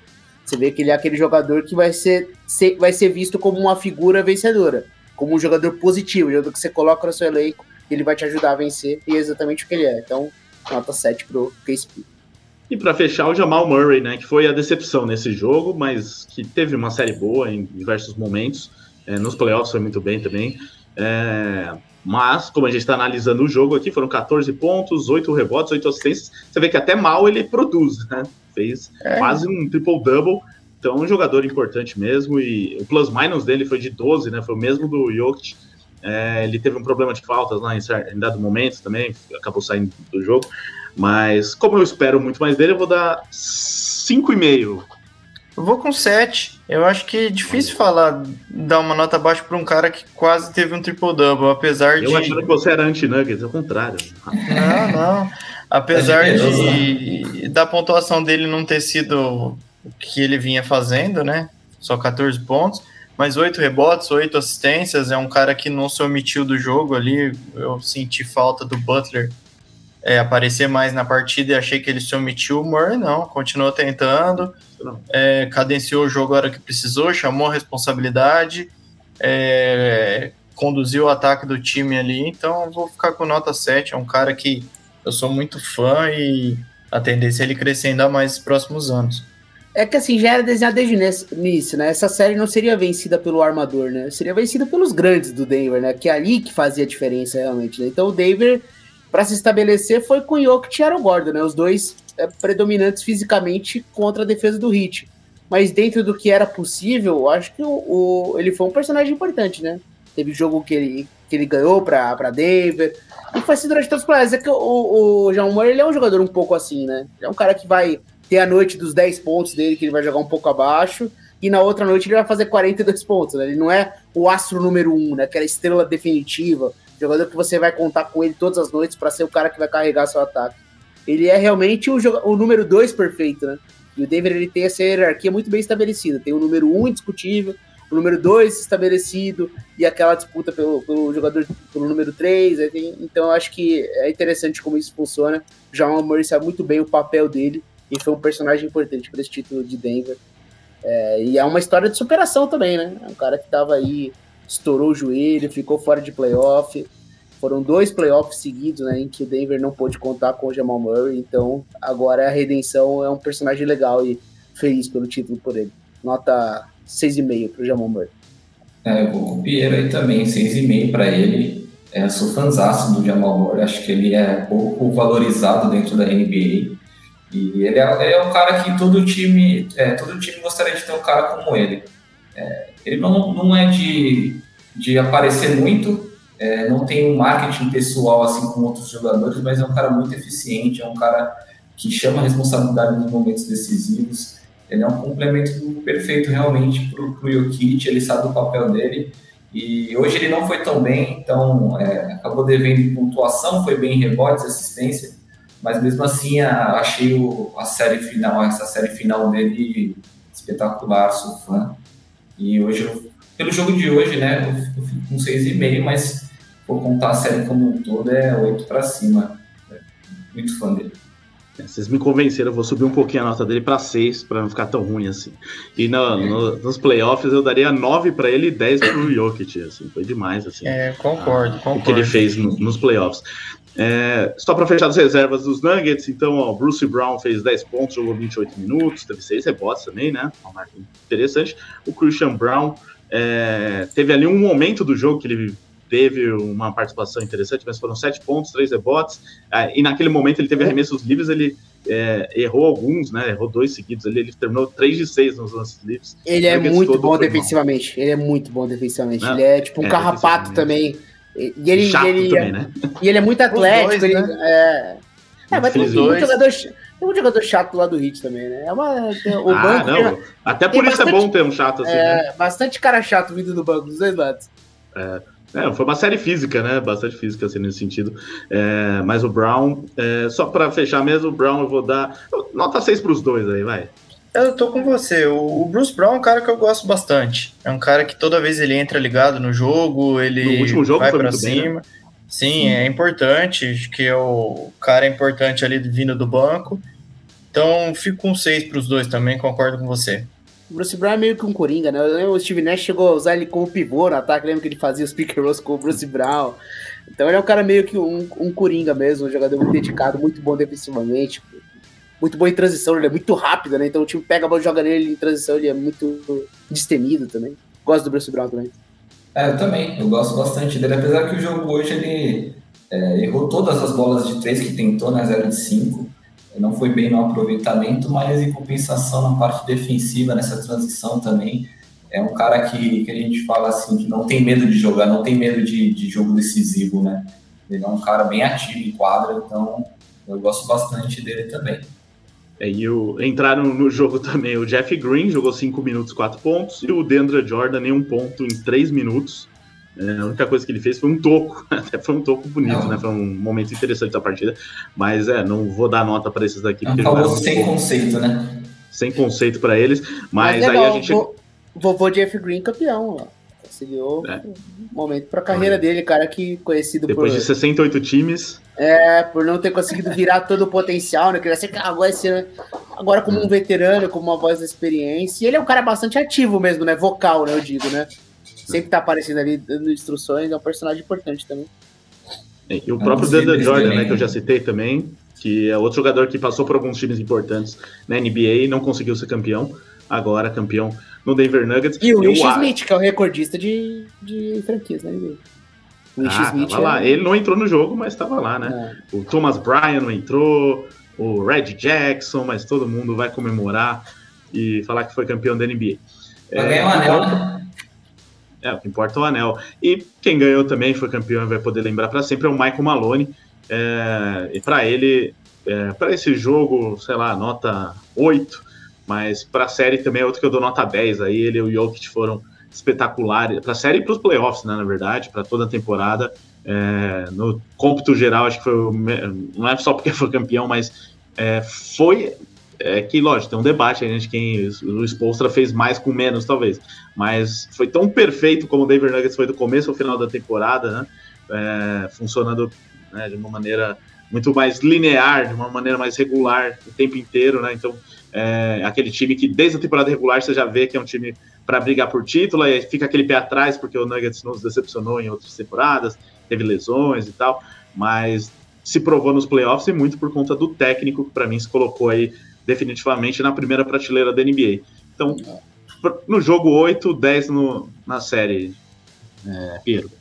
É isso aí, e ele é o cara que desenvolveu todos os jogadores, né? Não é que ele pegou esse time é. E foi só lapidando nas né, estrelas, né? Ele pegou todos os jogadores aí vieram do draft com ele, né? Michael Porter, e principalmente Jamal Murray e principalmente Nicole Jokic, né? Então, foi o, o, o, já desde a primeira temporada dando espaço pro Jokic, permitindo o Jokic ser o jogador que ele é hoje, porque o talento ele desabrocha, ele é indiscutível, o talento sempre teve ali. Só que você precisa também ter um treinador da NBA que entenda esse talento e que permita que o Jokic seja Jokic. Não é qualquer um técnico da NBA que daria liberdade para fazer o que ele faz e abriria a mente, né, para ter um pivô armador, como é o caso do Jokic. Né? E ele foi trazendo a melhor versão de cada jogador. Então, para mim, a, o melhor treinador é aquele que faz o jogador ter a sua melhor versão, né? Não, não é aquele cara que vai colocar head, eu sou estrategista, sou um cara genial. Então, quando os jogadores se ah, falar, ah, tá muito fácil para ele. Não, ele que desenvolveu esses caras, então ele é um personagem sim desse título vou com você também, ô Rico, mesma nota. Foi um time montado por ele, né? Ele que montou o time, não é um time que foi contratado a peso de ouro com estrelas, ele é, criou esse time praticamente do zero e também fico com vocês. Para a partida de hoje eu dou 9, para o contexto geral aí para os playoffs dele eu dou nota 10 também, eu sou fãzaço, um técnico discreto, estrategista também e bem importante aí, foi bem importante para a campanha do, de Denver. Eu não vou me estender, eu concordo com vocês, vocês falaram tudo. O cara é espetacular, então fica 9 10, acho que tá justo. Quem sou eu para discordar de um trio de respeito como vocês? Não, estamos aqui para discordar. Só faltava você dar nota 5 para ele, aí isso Não, jamais. Demitido, espetacular. Espetacular. 9 tá justo pro jogo de hoje, que foi um jogo fraco tecnicamente, mas o 10 por tudo que ele, que ele fez desde que ele começou a montar esse time. Não, e, e, também só um adendo, né? Que muito do que o técnico cons, constrói durante os playoffs passa pela escolha da rotação, jogadores que vão vir do banco, que não dá para colocar seis, sete jogadores vindo do banco. E ele escolheu, ele fez uma rotação curta desde o começo, também uma estratégia que deu certo. Então, jogadores que todo mundo esperava, sei lá, o Red Jackson vai ter minutos aqui, não, nem jogou nos playoffs, né? É, Thomas Bryan, é, Mudou de Jordan, time para jogar, né? Não pisou em quadra. É, então ele apostou nisso também e deu certo. O time, até por, deu, é, por competência do Nuggets, eles ganharam séries facilmente, como foi a, a, série do Oeste. é, da final do Oeste para ter um descanso, né, para que esse time se recuperasse, não cansasse muito jogando tantos minutos. Então, tudo fluiu certo, certinho para o Michael Maloney. É, agora, passadas as notas do jogo, vamos falar é, do futuro dessas duas equipes para fechar aqui o programa. É, até eu vou separar aqui uma, uma arte que o. Um print, na verdade, que o Piero me mandou. É, muito obrigado, viu, Piero? É, vamos falar aqui do, é, das folhas salariais. Vamos ver se aparece aqui na tela bonitinho. Olha só. Então, aqui a do Denver Nuggets, é, na verdade, não só as folhas salariais, mas os contratos, né? Então, é, já aproveitando para. Vendo esse cenário aqui, a gente consegue perceber que os cinco titulares do Denver Nuggets estão sob contrato para a próxima temporada.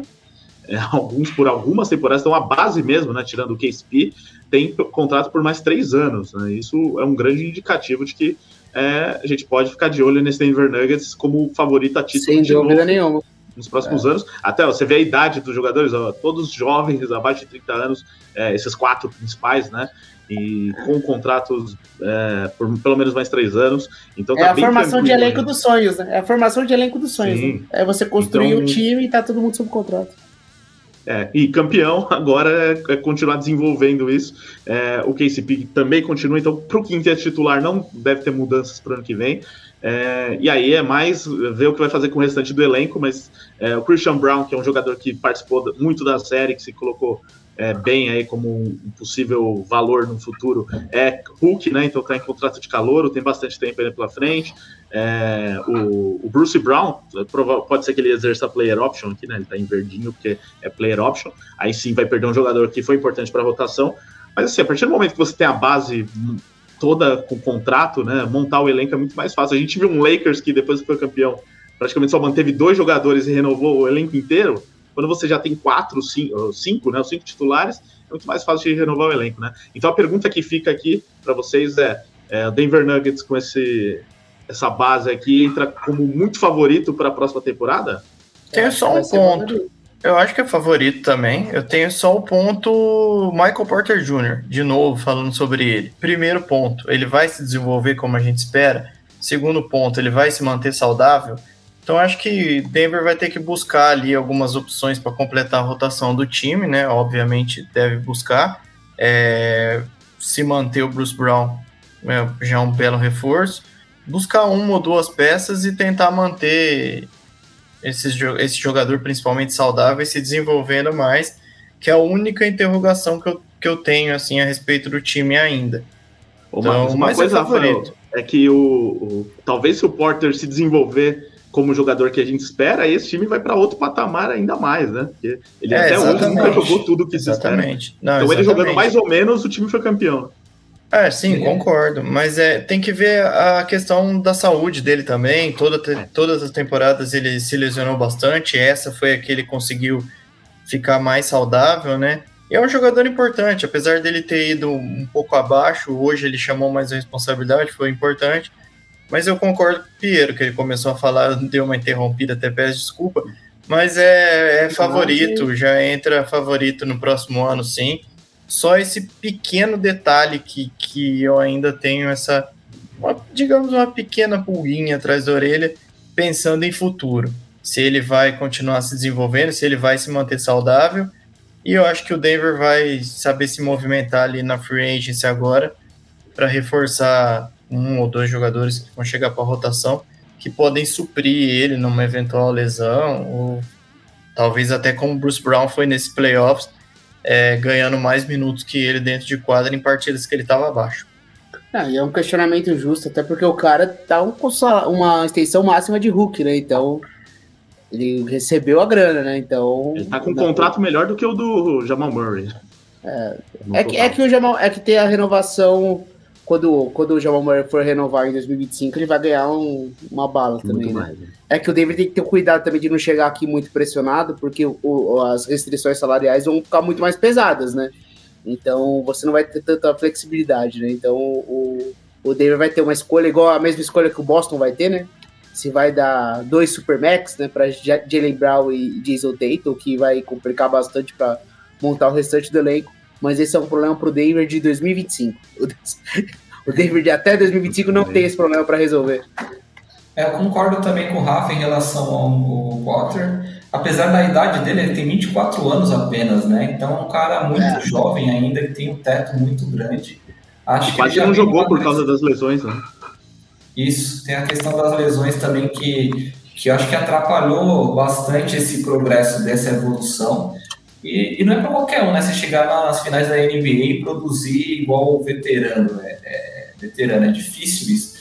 Então, acho que, que ele vai progredir, ele vai melhorar, assim, se caso ele se mantenha saudável, eu acho que, que ele vai conseguir se desenvolver melhor aí, principalmente nessa questão é, de ser mais agressivo em, é, em busca da cesta, né? Não só depender das bolas de três, é, procurar mais a, o garrafão ali, pontuar dentro do garrafão. Eu gosto bastante dele, eu acho que ele vai, vai evoluir sim para a sequência da carreira. É, e assim, o Michael Porter, ele só não foi uma escolha. Que, assim, ele poderia até ter sido uma escolha número um ali no, no ano do DeAndre Ayton, é, Luca Doncic, é que ele era um cara cotado para ser uma escolha top 3, né? É que ele se lesiona e não joga o college o ano inteiro também. Então ele já vem com problema nas costas, aquela lesão crônica que ele tinha. Então quando chegou na noite do draft era desesperador, porque ninguém sabia nem se ele conseguiria jogar basquete. Ele chegou com uma lesão Sim. crônica, assim, uma lesão gravíssima. E, e ele, ele foi caindo, né? Ele foi caindo, foi caindo. Ele foi escolha, 10, é, escolha 14, o Denver achou que valia a pena ali. E foi um risco que valeu, né? De fato, ele conseguiu. Mas foram uhum. anos e anos aí tentando estabilizar ele. E ele é um jogador que sempre tem esse risco, né? A preocupação física dele. É, só um último detalhe aqui dessa, desse print, né? Que é a temporada que vem, os Nuggets já estão comprometidos em 168 milhões. É, isso sem contar já os jogadores que, que vão ficar sem contrato, né? Então talvez eles tenham alguma dificuldade aí na montagem do elenco por conta dessa questão financeira, né? É, eu, eu, teria que rever aqui quanto que é o salary cap, mas eu tenho certeza que é menos do que 168 milhões, então eles já vão provavelmente ter que pagar taxa e tal, vai ter que fazer alguma flexibilização aí é, para a montagem desse elenco para o ano que vem, já que vão perder algumas peças e não vai manter esse quinteto, para manter esse quinteto precisa é, é, na, na, verdade já está no limite, outras... é que assim, você vai poder só aquelas as exceções, né? As exceções mínimas. É. O Denver não vai ter um, um espaço salarial para assinar alguém, né? Então vai ser. É, não vai ter como pegar um.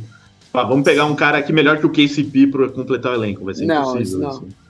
Então é, é isso daí, mas nada que preocupe mas o atual. um time campeão. campeão chama atenção, né? Tem esse ponto. Todo mundo vai querer jogar em Denver. Então, Com certeza. É. Isso vai é. facilitar a vida aí. Mercado de, mercado de buyout no meio da temporada também. Vai ter jogador que vai estar livre no mercado e vai assinar um mínimo para tentar ser campeão é, com o Denver. Vai, falar, vai ter muito Sim. jogador por mínimo, talvez, né? Às vezes até algum nome aí que a gente não, não tá pensando agora, mas uma grande estrela que pode ir para lá para. Com certeza. É chance de ser campeão. Vou pegar um mínimo para ir para lá.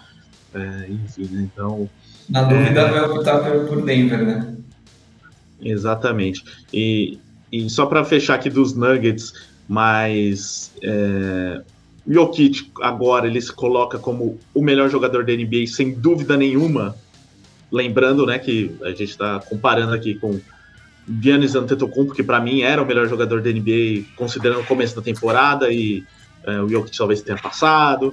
Tem aí o Joel Embiid, que foi o MVP da temporada e que depois desse título vai ser ainda mais questionado esse MVP, mas era temporada regular temos ainda Kevin Durant nativa, temos Stephen Curry nativa, é, temos o Doncic, né, nativa, é, enfim, mas o, é o é o Jokic o melhor jogador da NBA, é o jogador a ser batido para a próxima temporada? Sem dúvida, na minha opinião, sem dúvida. Eu gosto bastante dos nomes que você citou, Rica, é, Antetokounmpo, Doncic, estou fãzaço dele também, e eu vi umas fotos dele essa semana, parece que ele está treinando mais para a próxima temporada, está em forma, e acho que ele vai vir também com, com sangue no olho aí para a próxima temporada também. Acho que vai ser a temporada dele, mesmo ele já vindo muito bem, né? Mesmo meio fortinho. E agora ele vai, eu acredito que ele vai ser um dos concorrentes aí ao prêmio de MVP da temporada. Mas pela, pela temporada, essa temporada do, do Jokic, eu acho que ele é o cara a ser batido, é o, é o melhor jogador da liga, é o cara mais difícil de ser marcado, é um cara completo, muito inteligente, é um cara que não depende é, totalmente do físico né, para jogar. Ele tem o passe, ele tem um arremesso é, de média distância, de longa distância. Ele é um cara completo, um pivô completo. E acho que vai ser difícil bater ele é, nos próximos anos aí de liga. E ele já vem né, ganhando títulos de MVP, então É, esse, esse ano ele não ganhou, né? O Embiid ganhou, mas mesmo assim eu continuo achando ele o melhor jogador da liga, sem dúvida. Concordo com o Jeff, se provou ainda mais nos playoffs, jogou muito. O que, que ele fez, assim, é difícil da gente puxar recente alguém fazer uns playoffs tão perfeito igual ele fez, né? É, é o melhor, na minha opinião. Acho que gosto muito de todos que você citou. Sou fã do Yannis, do Doncic nem se fala, mas ele tá um degrauzinho acima. É o cara a ser batido aí nos próximos anos. Não, ele é o melhor da NBA. Para mim é indiscutível hoje. Fenomenal o que ele fez, né? Não só na temporada, não só nos playoffs, como na temporada regular também. Ele é muito dominante, muito inteligente. E uma coisa que até a gente fez na nossa live lá na NBA House, né, o Giovanni destaca, né, que a questão da resistência dele, né? Impressionante o cara da altura, do peso, né? Enfim, ele é um cara extremamente resistente. Ele pega a bola faltando 3 minutos para acabar o jogo, jogando 43 minutos, ele pega a bola e sai correndo em direção à quadra do adversário. É impressionante a resistência, a resistência ofensiva do Jokic um fenômeno. Melhor jogador da NBA na atualidade. Mais completo que os outros, né? Um pouco mais completo, digamos. É, e sempre fala, ah, ele é o melhor pivô passador da NBA. Não, ele não é o melhor pivô passador, ele é o melhor passador da NBA, cara. Ninguém vê a quadra igual o Jokic vê. É, é, é então isso. ele é impressionante. E ele vê de cima, né? Porque ele é grandão, ele é maior que todo mundo ali, ele vê a quadra de cima ali, ele vê, ele tem uns passes que a gente eu olhando na televisão, como ele viu esse, esse cara livre ali do outro lado da quadra? É impressionante, realmente. É muito diferenciado. Já é, coloco na, na, na, briga aí dos maiores é, estrangeiros aí da história da NBA, inclusive. Ah, se colocou certamente nessa briga. Ainda mais com um título agora. Aqui na tela, para quem não está vendo na versão podcast, né, alguns dos números deles no, nos playoffs, mas ele foi o líder em pontos, em rebotes e em assistências nos playoffs, no total e é o primeiro jogador da história da NBA a liderar os playoffs nesses três quesitos. Então não tenho o que dizer sobre o nos playoffs. É, e só lembrando também uma coisa que eu vi aqui nas redes sociais, o pessoal falando bastante, né? Mas que é, tivemos o, o Novak Djokovic ganhando Roland Garros no final de semana e hoje o Jokic. Então, dois jogadores sérvios que certamente já estão aí na história do país como dois dos maiores nas suas, nas suas modalidades. Só que o Jokic ainda com muito mais coisa pela frente, provavelmente pode ser mais campeão, é, mais vezes campeão da NBA, mais vezes MVP, e ainda vai se colocar mais como um dos maiores de um país que já teve grandes jogadores de basquete na própria NBA. É, vamos lá, agora do Miami Heat. Isso que ele não, não liga para nada, né, Rica? Segundo é isso a gente tá falando. Ele tá nem aí, né? Ele, ele só ele, quer ver. Ele isso. campeão. campeão, ele comemorou muito. Pô, quando eu, entrevista. Eu amo o Jokic, mas esse personagem também é um pouco chato às vezes, né? Pô, mala, né? Dá, dá, uma risada aí também. Fala que você tá feio. Ah, não, não me importo com prêmios de. Eu só quero ir pra casa, só quero. É, hoje, campeão Jokic. É, que bom. Parabéns casa, aos meus né? companheiros, eu fiz só o meu trabalho. Né? Beleza, tá bom, Jokic. Chato pra caralho. Deixa alguém legal falar aí agora. Mas ele é foda, eu sou fã do Jokic. É, isso é o personagem Jokic tem dessas, mas. É, fez por onde, né? Então vamos lá, Miami Heat para fechar aqui, então é uma situação um pouco diferente porque é, assim dos titulares é que aqui não estão os titulares. Também né? Mas, sem flexibilidade nenhuma também, é completamente Primeiro começa com, é, ano, ó, você vê o ano que vem já está com 173 milhões só com ó, 3, 4, 8, 9 jogadores, é, então já muito comprometido é, financeiramente.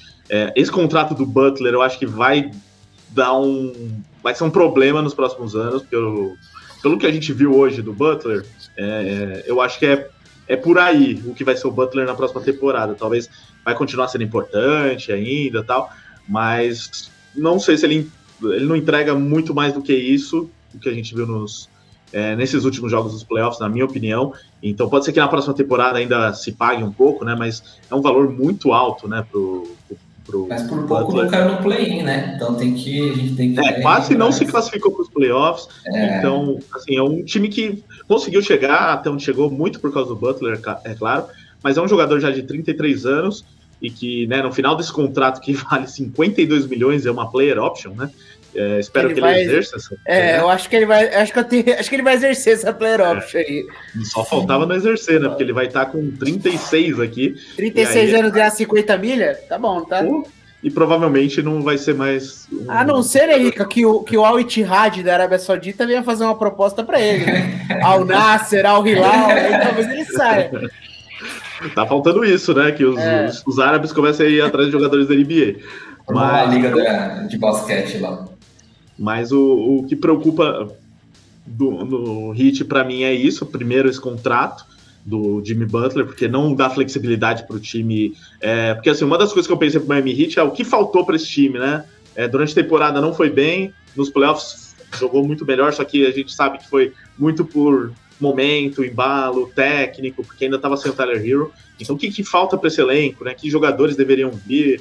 É, há muito tempo que se especula uma- um reforço de mais peso no Miami Heat, mas como que vai ter um reforço de peso com esses contratos? Mas assim, aqui, né, Rica? De todos os problemas, o menor deles é o contrato do Jimmy Butler, né? O Duncan Robinson e o Kyle Lowry são os mais pesados aí, né?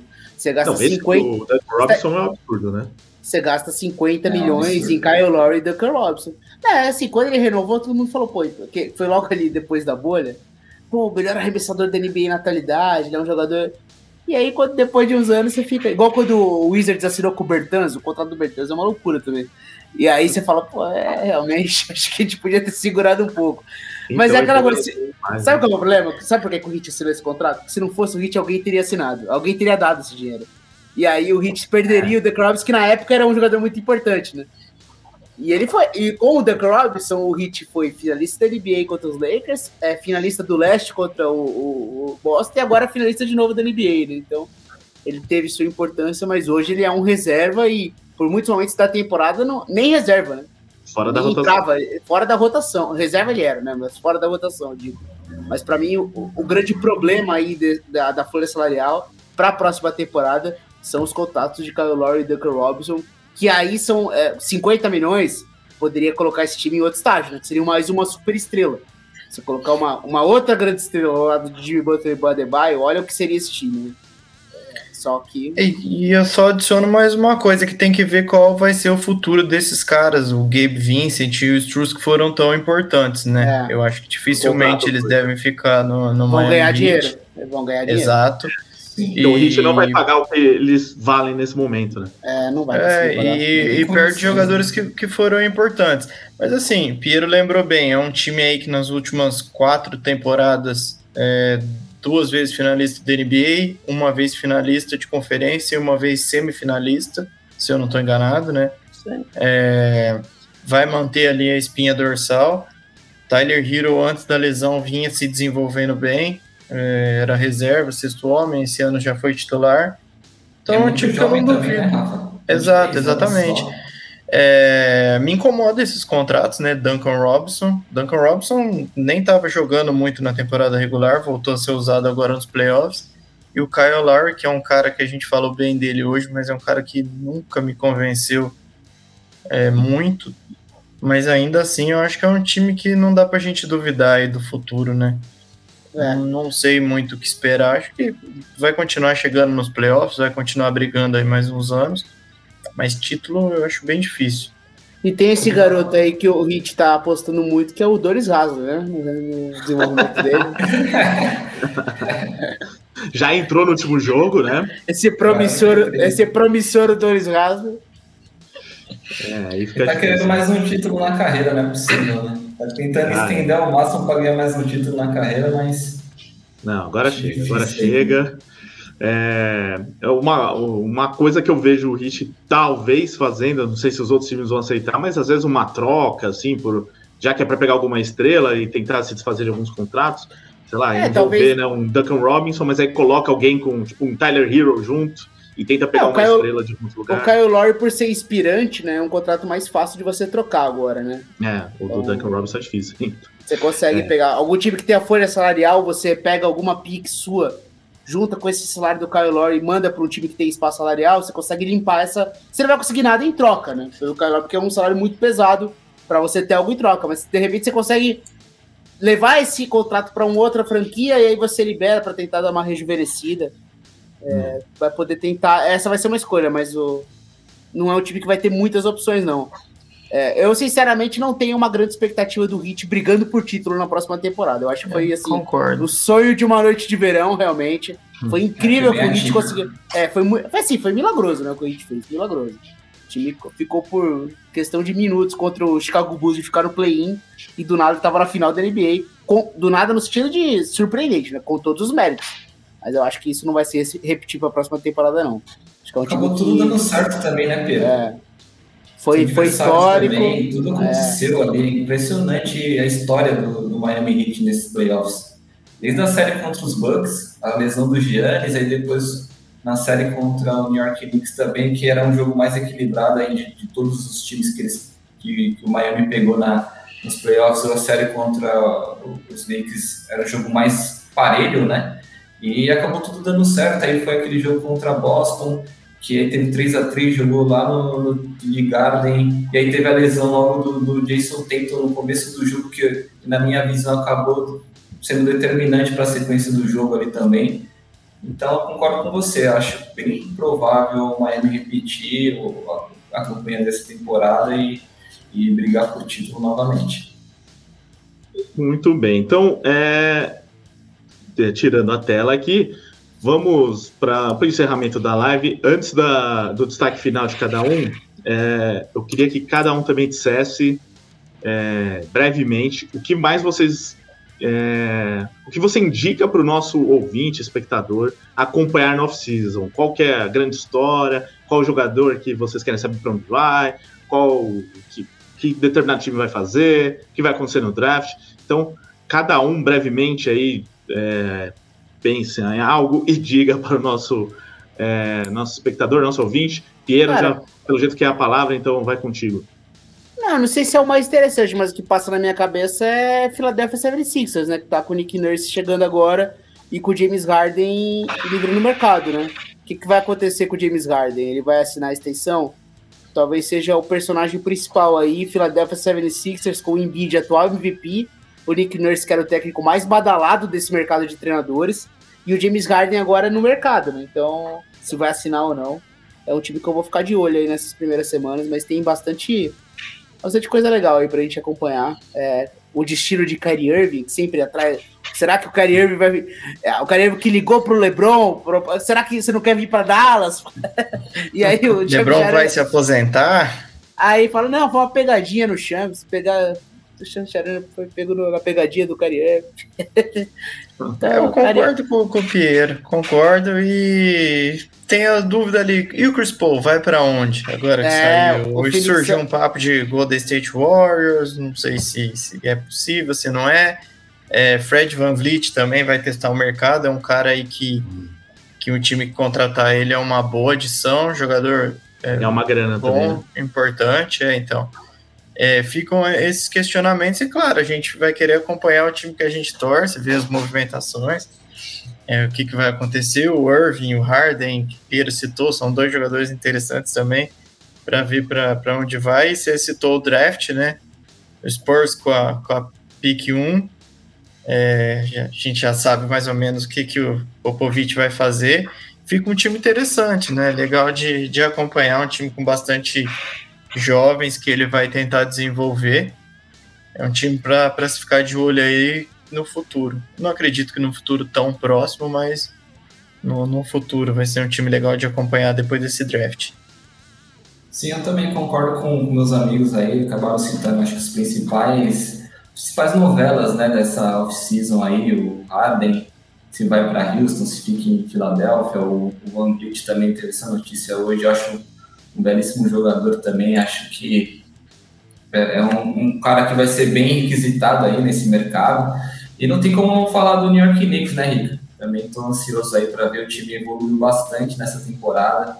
É, gostei bastante da, da, nossa participação aí. Vamos ver o que, que, que, que, a franquia vai fazer aí. Se vai é, ir atrás de uma outra estrela, se vai manter a base, manter o elenco e fazer adições pontuais aí. Então, estou ansioso aí para começar já esses rumores e também ver o draft aí, que, é, que eu acho bem interessante também, todo ano acompanho muito. E também tem essa do San Antonio Spurs, né? Tem a Pique 1 e também estou ansioso demais para ver como que o Popovich também vai, vai montar esse elenco aí e como que o, o ele, vai, ele vai utilizar né, o Emiama aí na, é, na franquia.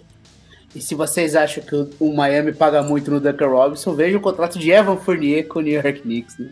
Tem, mais, tem mais 20 milha pegando na conta para a próxima temporada. Podia mandar cara que nem joga. né? Para fazer a panelinha dos franceses lá, né? É, e o Popovich, Popovich gosta de um francês. Já o Thibodeau, pelo jeito, não gosta muito. Apesar que ele, por muito tempo, teve lá o o Joaquim, o Joaquim Noah, né, que é francês também, né? E, não, sim, sim. É, e jogou com ele no Chicago Bulls. É, e uma coisa que eu lembrei aqui, vocês não citaram, mas tem a situação do Jamoran, né? Então, expectativa para suspensão dele, quanto tempo vai ser, porque isso também influencia. Afinal, um dos melhores times do Oeste, né? O Memphis Grizzlies. Sem o Jamoran é outro time, aí já cai de favorito ao Oeste para brigar pro play-in, talvez. Né? Mas eu não, eu não, faço ideia do que vai vir de suspensão, se vai vir uma punição exemplar, se vai vir aquela passada de pano para não prejudicar a liga, né, com uma das suas estrelas. E o Adam Silva prometeu essa decisão depois das finais, então talvez não vai demorar muito. Provavelmente essa semana vai ter a definição aí do Jamura. E tem é... Portland também, né, Rica? Também parece que vão vir forte, vai vir forte no mercado aí. O Lillard quer, parece que quer vencer de qualquer jeito a NBA, então parece que eles vão vão atrás de mais um estrela ali para ajudar ele nessa próxima temporada. Vamos ver também. É que é complicado essa questão de punição. Né? Tem, os jogadores passam por questões de violência doméstica, não estavam punições tão pesadas assim, né? A gente viu o Miles Bridges, foi uma questão gravíssima, três anos de prisão. E a NBA deu 30 jogos pro cara. Você vai dar 82 jogos pro, pro Jamoran por causa do story com a arma? É tipo uma coisa terrível. A gente fica decepcionado com o Jamoran. Mas você vê o histórico da NBA, eu não acho que vai vir uma coisa tão impressionante assim. Quem tá imaginando um ano de suspensão, acho que isso não vai acontecer, não. não. Sinceramente, eu acho uma loucura. Depois do, do Bridges, é, exatamente. Eu acho que pode vir uma punição exemplar, beleza. 20 jogos, porque já é jogo pra cacete. 20 jogos é muito jogo. Uhum. Mas eu não imagino 82 jogos, 40, 41 jogos. Não acho que vai acontecer isso. Vamos ver, né? Olha, assim a gente responde também o Valdeir Sampaio, que mandou aqui no chat. É, vocês acham que logo a NBA dá a punição do Jamoran? Então acho que sim, viu, Valdeir? Vai mas deve ser essa semana. É, o Guilherme Gomes também participou aqui com a gente, falou que estava numa outra live que só tem lunático, né? Depois diz qual que é a live aí, Guilherme, só pra gente saber aqui. Curiosidade. Aí entrou, assim. aí entrou nessa e encontrou mais quatro. Chegou nessa, viu mais quatro, falei, gente, só eu sou normal no mundo. Melhor dormir, né? Pô, mas um, um, abraço aí a todos os produtores de conteúdo que fazem lives, fazem coisas né, durante a temporada da NBA, é, sites e tudo mais. Inclusive, a gente participou da NBA House aí nos últimos dias, todos nós estivemos lá. Então, acaba, acabamos encontrando vários desses outros produtores e pessoal que faz é, NBA no Brasil. Então, é muito legal ver o quanto, quanta gente hoje fala de NBA. É, e, com isso, certamente é, e vendo o quanto a NBA House está lotando, a gente vê o quanto a NBA é forte no Brasil, quanto se, se é, cresceu nesses últimos anos é, dentro do público brasileiro é, que ama basquete. É, então, agora sim, destaques finais, vamos lá, encerramento. E, eu quero que cada um responda uma última pergunta nesse destaque final. Uma última pergunta, não, uma, faça uma previsão. Aquelas previsões só para a gente ser cobrado ano que vem e xingado aqui, para o pessoal pegar o vídeo. Então cada um vai dizer qual que vai ser a final da NBA do ano que vem. Leste ou Oeste, quem vai estar na final, pelo, pelo que a gente está vendo agora, né? Lógico que muita coisa vai mudar, vai ter troca de jogadores, contratações, free agents, mas não importa, vocês têm que se comprometer, então vão aí. Pode ser clubista, Rica? Pode ser clubista nessa? Pode, você começa então, já que você quer ser clubista. New York Knicks e Denver Nuggets, tá escrito já. Era para ser desse ano, né? A final. Era pra ser desse ano, infelizmente deu uma A final moral. é, foi a final moral dessa temporada. Então vai, vai ser na próxima aí. E o New York Knicks campeão, se Deus quiser. Já deixa seu destaque final, então, Jeff. E agradecer, agradecer a oportunidade. É, primeiro ano aí fazendo live, participando aí da, com a galera no podcast também. Agradeço a, então, os convites e estou aqui, estou à disposição para participar mais vezes na próxima temporada também. Gostei bastante e um abraço para todo mundo que, que, que acompanha até esse horário aí a gente, que vai ouvir depois do podcast. E, e vamos acompanhar agora a off-season aí, que é bem interessante também, é, apesar da, da liga estar tá de férias aí, mas essas movimentações aí são, são bem interessantes. Um abraço para todo mundo. Valeu, Jeff. Passando agora a bola para o Rafael Barbosa, que também é, se juntou recentemente às nossas lives, mas já faz parte há algum tempo da nossa equipe de playoffs. Obrigadão, viu, Rafa, pela, é, pela contribuição também nos nossos podcasts. É, e claro, quero saber sua final também da próxima temporada. Espero que não seja clubista que nem o Jeff. Primeiramente, eu que agradeço vocês pela participação, pela paciência aí com tanta besteira falada desse ano. é, afinal, eu vou ser um pouco polêmico, eu não vou colocar o Denver Nuggets não, uhum. e não vou ser clubista dessa vez. Quem vai ficar contente com a minha final tá ali em cima. Eu vou apostar o ano que vem no Phoenix Suns para final. Acho que é um time que pode se desenvolver aí com essa dupla Booker e Durant. Estou interessado para ver o que, que eles vão fazer nessa free agents. E do outro lado, com dor no coração, mas eu vou colocar o Boston Celtics. Bateu na trave esse ano é um time que está se desenvolvendo, está batendo na trave ano após ano. Eu acho que vai chegar. Eles já chegaram na final ano passado, né? Mas acho que tem tudo para voltar. Vamos ver quais vão ser as movimentações deles também, né? É, gosto muito do time, apesar da, da pipocada esse ano, mas tem tudo para continuar crescendo. Os caras são novos, são jogadores bons. Então vai ser o meu palpite, fico, fico nesse: Phoenix Suns e Boston Celtics no ano que vem. E aproveitando a, a saideira, né, agradecer vocês pela oportunidade, agradecer todo mundo que está aí com a gente até tarde, acompanhando essa resenha aqui. E espero ano que vem estar tá de volta também na, nas lives, quem sabe no podcast e continuar na equipe. E aproveitar a oportunidade para mandar um abraço para nossa Laura lá, que eu estou cumprindo uma promessa aqui, vim de Golden State hoje em homenagem a ela. Um abraço para ela, um abraço para todo mundo, boa noite. Boa noite, Rafael, que é um dos maiores jogadores de fantasy do elenco do The Playoffs e que por isso que está sempre falando de coisas relacionadas a fantasy. A Laura é quase a mãe dele, né? Então é a única pessoa que consegue enganar ele nas trocas do fantasy, por isso que ele citou aí. Grande Laura também da nossa equipe. Piero Fiorelli teve seu Phoenix Sun citado, mas agora com o Frank Vogel como técnico. Não sei se você vai querer arriscar o Suns aqui ou se vai meter uma zica reversa, vai colocar a responsabilidade para o teu time. Mas deixa aí seu recado final, a sua final também. E, pô, brigadão por tudo aí, desde o começo da temporada, levando aí os nossos podcasts junto com Guilherme Biscoito, Miguel Fortunato também em alguns momentos, agora se juntando aqui com mais gente nessa reta de final de temporada. É, também participação brilhante mais uma vez, Piero. Valeu, Rica. Foram semanas aí muito corridas, né? O jogo 4 eu não consegui nem ver ao vivo, né? Tava procura de super live lá na, na TNT, né? Trabalhando igual um maluco, então não consegui participar das lives pós-jogo, mas agora de férias estou conseguindo participar mais. Então, essa off-season, essa, esse esquenta para a próxima temporada, pode ter certeza que a gente vai fazer bastante coisa aqui. Talvez apareçam alguns vídeos aí, quem sabe a gente produz alguma coisa sobre top free agents, enfim, alguma coisa. Mas é isso. Bom, final para a próxima temporada, acho que tá tudo aponta um Detroit Pistons e Houston Rockets, né? Acho que esse é o, é o caminho mais óbvio, mais natural. Mas, brincadeiras à parte, eu vou para revanche. Eu quero a revanche. Milwaukee Bucks e Phoenix Suns. Essa é a final da NBA 2023, 2024. E com. Se o Denver Nuggets, o Denver Nuggets ganhou um título, não é possível que o Phoenix não vai ganhar. Phoenix Suns campeão 2023 2024. Essa é a minha, minha previsão. É isso, gente. Valeu. Até, até a próxima temporada que já começa amanhã, né? É isso aí. É sempre assim, né? É, para muita gente já até começou há bastante tempo aí, né? É, mas é isso mesmo. Todos os palpites legais é de vocês. O do Jeff é mais legal por ter incluído os Knicks, mas acho que é o mais improvável, viu, Jeff? Então, mas é, beleza. É, felizmente. Vamos sonhar com isso daí. As outras são finais bem interessantes que podem acontecer mesmo. Só para também dar o meu palpite e, e, mudar um pouquinho aí que vocês citaram, eu vou colocar aqui no Oeste é, o último suspiro do Golden State Warriors. Olha. Vai para final. E aí polêmico, depois vai todo mundo embora.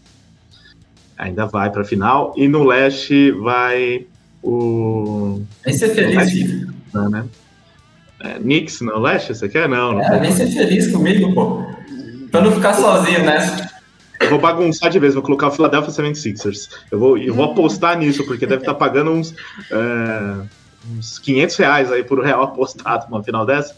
Então, o Sixers com Nick Nurse vai ser um time é, que vai finalmente chegar na final da NBA e vai ganhar dos Warriors na final aí.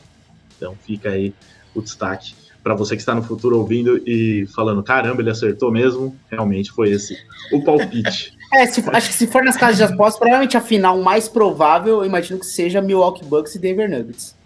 Se for, acho que se for ver as casas de apostas.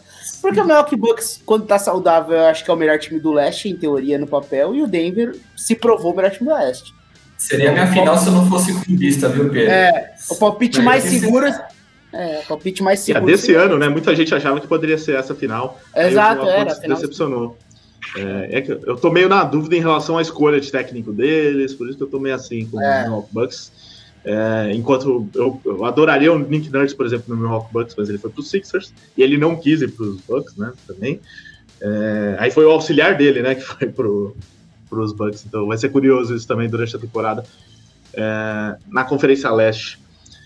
É, é isso, gente. Então, Obrigado a todos que estiveram com a gente ao vivo aqui na nossa live. Obrigado para você que nos ouve no futuro, tanto no YouTube quanto na versão podcast. E a gente não para, tá? Semana que vem já tem draft, vamos preparar aí é, podcast pro, pro draft. Depois, quando rolar o começo, a abertura do mercado, acredito que faremos aquela live tradicional do, no dia que o mercado abre, né? Então já acompanhando as movimentações, as principais é, contratações, trocas, dispensas e tudo mais. Então, continuaremos com tanto com as lives quanto com os podcasts aqui no The Playoffs falando de NBA enquanto tiver assunto e não faltará assunto nas próximas semanas. É, lembrando que esse livecast The Playoffs é produzido pelo estúdio WPcom, que transforma a nossa live em podcast. Então, para você que também quer gravar o seu podcast ou qualquer material de áudio comercial, manda mensagem para o Pix, nesse número que aparece agora aqui na tela. O Pix é o responsável lá pela WP então você manda mensagem para o WhatsApp 54996205634 ou então entra no site grupowpcom.com.br barra estúdio e conheça toda a estrutura da WP. Valeu, gente. Então, até a próxima live, é o próximo podcast. Sigam com o The Playoffs, acompanhando NBA na off-season também. Um abraço.